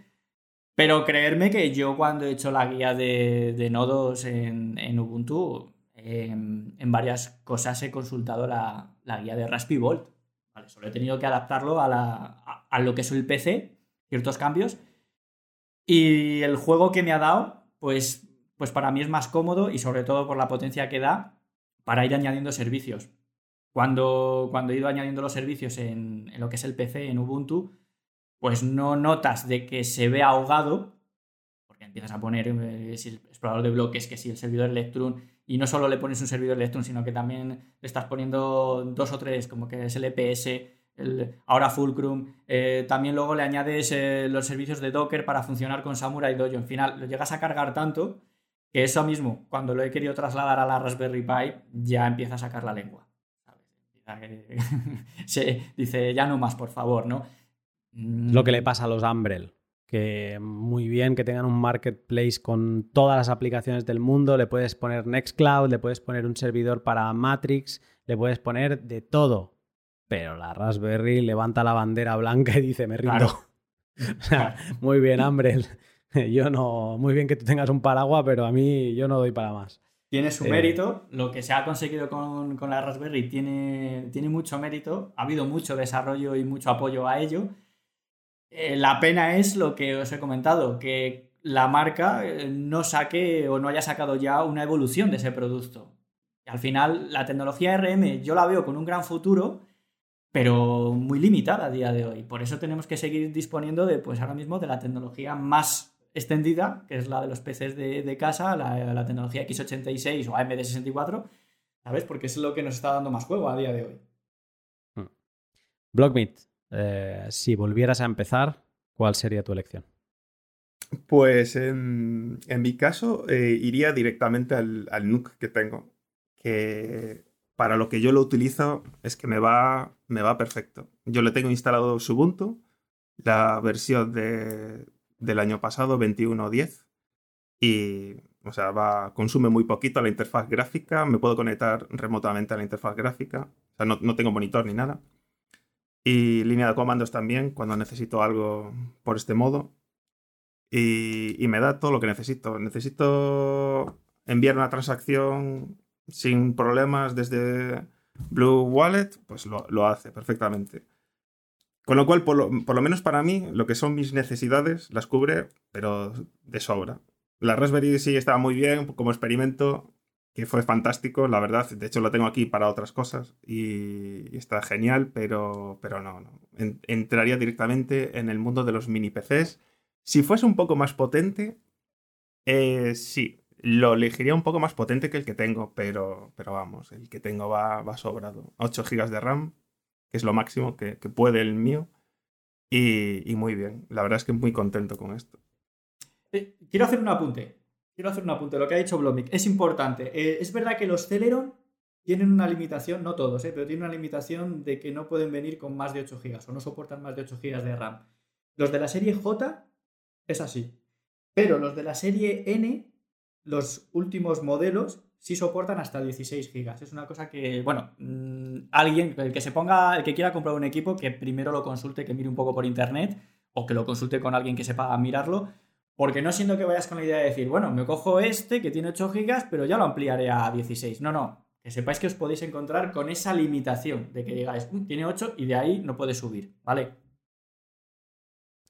Pues buenísima aclaración. Eh, este pod yo lo he disfrutado muchísimo Espero que sea de utilidad y si no, al menos que se queden con la tabla de, los precios de las cosas y que puedan un poco escoger. Pero creo que hemos llegado a una buena conclusión. Si Alberto al final se acaba animando a hacer un vídeo mm, de cómo de 0 a 100 eh, para tener tu propio nodo en un dispositivo tipo NUC de estos, que lo tienes que hacer tú todo, de instalarte el sistema operativo, yo creo que incluso los principiantes se podrían animar. Si ya han descubierto Bitcoin, se pueden animar con esto. Y creo que la gran conclusión de este podcast es, gracias Raspberry, te esperamos cuando vuelvas a ser económica, cuando vuelvas a, ser, a tener sentido para, digamos, utilizar, aprovecharnos de esta facilidad de poner una SD. Hasta entonces trabajaremos un poco más, pero tendremos una máquina para bastantes más años. Chicos, Alberto, Blockmeet, muchas gracias por este ratazo que os he robado y que siempre os prestáis. Y Alberto, me alegro de volverte a tener activo por la comunidad, que sé que nunca te has ido, pero has estado liado con otras cosas y ya cuando viniste el otro día al directo me hizo bastante ilusión y tenerte hoy aquí, pues también. Sí, gracias, gracias. La verdad es que también echaba de menos el, no poder estar tan, no poder seguir eh, tan al día todo esto porque veo que uno se queda luego desfasado. Me cuesta luego coger el, el ritmo, pero, pero también estoy muy contento. Además, cuando he ido colgando ciertas cosas por Twitter, he visto la buena aceptación que ha tenido e incluso pruebas que dices, bueno, esto pienso que, que no va a ser tan interesante, pues luego incluso he recibido ciertos mensajes directos de, con gente de, de bastante peso que me están diciendo, adelante y haz el video tutorial que es interesante. Y eso pues me da fuerza, la verdad, me gusta. Blogmeet, gracias por estar y por haberte dejado marear estos días, que yo soy muy de marear y tú te has puesto a medir consumos, a probar con el ThinkPad, a todo. Y sé que os he tenido un par de semanas con que deberíais ver un mensaje mío y es decir, hostia, madre mía. sí, hay, que este". tener cuidado con qué contestar en Twitter, ¿no? Eh, sí, hay que tener cuidado con qué se dice y aceptar un mensaje de Lunati uh, o de Arcat es peligroso. Así pero es divertido, al final siempre aprendes. sí, se aprende, pero mm, hay gente que mejor que nos bloquee si no quiere tener un problema en general. Pero bueno, oye, Blockit, gracias por este rato también. Que va, eh, un placer. La verdad es que he aprendido mucho y pues me alegro haber aquí coincidido con Alberto, que siempre he visto ahí sus vídeos ahí muy bien y fantástico lo que contribuye a la, comunidad. Eso está, está genial. Así que nada, yo he aportado un poco y si a alguien le sirve de ayuda, pues genial. Gracias. Seguro que sí, seguro que sí. Eh, chicos, estamos en contacto. Un saludo. Un placer, chao. Hasta luego.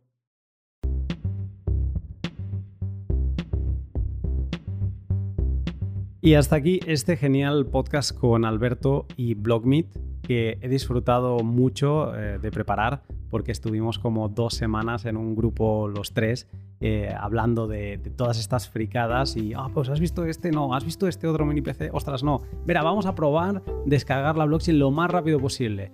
Eh, a ver, ¿cuáles son las limitantes? Y mm, todo este trabajo previo ha sido una gozada. Eh, cuando empezamos a prepararlo, empecé con Alberto, y la idea era buscar alternativas a la Raspberry, pero alternativas pues como las que comentábamos de las SBCs, ¿no? Que si Orange Pi, que si Rock Pro 64, eh, que si la Rock Pi, ¿no? Y de hecho tengo una Rock Pi 4C Plus que me han enviado para testearla y la voy a testear porque es muy interesante que ya me ha llegado y la he estado mirando, que le puedes incorporar, o sea, le puedes conectar directamente con conexión M2 un, disco duro NVMe pero de unos que son todavía más cortitos, ¿vale? Que son, no, no, lo sabía y ahora tengo que hacerme con uno de estos más pequeños para probarlo. Pero bueno, que hay cosas interesantes y baratas, porque creo que esta está por unos 60 dólares y te la envían desde China. O sea, entiendo que más portes y demás. Pero bueno, sigue habiendo opciones muy económicas eh, que pueden ser interesantes. Pero la idea empezó por ahí, ¿no? Y empezamos a tirar del hilo, a tirar del hilo y dijimos, es que es una tontería, es que tenemos cosas como los NUC que son una gozada. Y ahora mismo, que supongo que debe haber algunas unidades y no sé hasta cuánto, hasta cuándo habrán, eh, pues se encuentran de primera mano unos con procesador Celeron por 140 dólares, 140 euros aproximadamente. Y si desaparecen de primera mano, no sufras. Van a existir nukes en mercados secundarios, que si Mercado Libre, que si Wallapop, que si lo que sea, ¿no? eBay y demás, por precios súper económicos. Estos dispositivos se han comprado los últimos años para eh, ser utilizados como media players al lado de una televisión y demás. Y a mucha de esta gente no le ven el valor a estos dispositivos, ¿no? Y entonces, pues, o ya no lo quieren o intentan recuperar unos dólares de su inversión y te lo van a vender por muy poco dinero. Ahora falta otra cosa, pero es otra cosa que se está solucionando ya. Faltan guías, falta material para hacerlo muy muy fácil para aquellas personas no técnicas que puedan montar sus nodos, eh, los que antes le llamamos los todo en uno, ¿no? los Raspberry de turno y demás, pues para que con apenas pocos pasos puedas tener un mini PC, un PC, un laptop funcionando con ellos. Porque sí que son muy cómodos, sobre todo en sus actualizaciones y demás. Es muy fácil actualizar una Raspberry Pi, es muy fácil actualizar un Umbrel. Entonces, ahora lo que hace falta es tutoriales que expliquen de forma sencilla todo este proceso. Pero ¿qué pasa? Que Alberto está ya de vuelta. O sea, ha vuelto a encontrar tiempo para dedicarnos y ya se ha puesto manos a la obra. Estaba publicando ayer un tweet en el que ya se veía que hacía trastadas con Raspberry Blitz en, una arquitectura x86. Así que dentro de poco tendremos todo este material para sí que sí, eh, definitivamente, destruir cualquier posible barrera de entrada que nos pudiera generar esto. No hay excusas. Mm, tenemos que ser la hornada de los nodos con mini PC, con arquitectura x86 del 2022. Yo ya me he sumado. Tengo un NUC 8 y 3 que mm, me volví un poco loco porque estuve buscando que, a partir de qué NUC, eh, porque va por series, ¿no? Creo que la última es la 11 o la 10, ¿vale? Más o menos por ahí, para que te hagas una idea. Pues estuve buscando qué NUCs me permitían conectar nativamente un, disco duro de estos eh, NVMe. Y encontré este modelo, revisé, lo encontré aquí en el norte de segunda mano, pero aquello porque había estado utilizado de exposición y demás, y no me lo pensé. Creo que 200, algo menos de 200 euros, creo que 190. Y con el disco duro que me costó unos 100 y una memoria RAM que compré por 40, pues sí, me he plantado en un nodo que se me ha ido a 440 euros. Sí, no es el nodo más económico. Ahora, las primeras impresiones es que es un avión.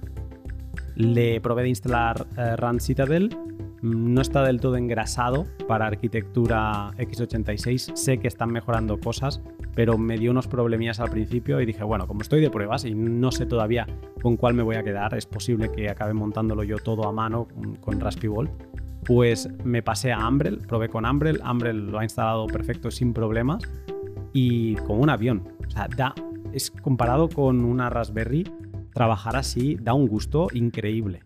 Y aparte, pues tienes la posibilidad de interactuar con un Linux. Yo le he puesto Ubuntu a este y una delicia. La verdad es que es una experiencia de usuario totalmente distinta. Y te animo, mm, no hace falta que sea un NUC, puede ser como ahora veréis, eh, sé que el, chavo se ha comprado también un, un, HP como un mini PC, creo que es, y eh, Alberto está trasteando con todo tipo de dispositivos. O sea, lo importante es encontrar un hardware con unas prestaciones determinadas y que te animes a montarle un nodo. Es todo lo que necesitas.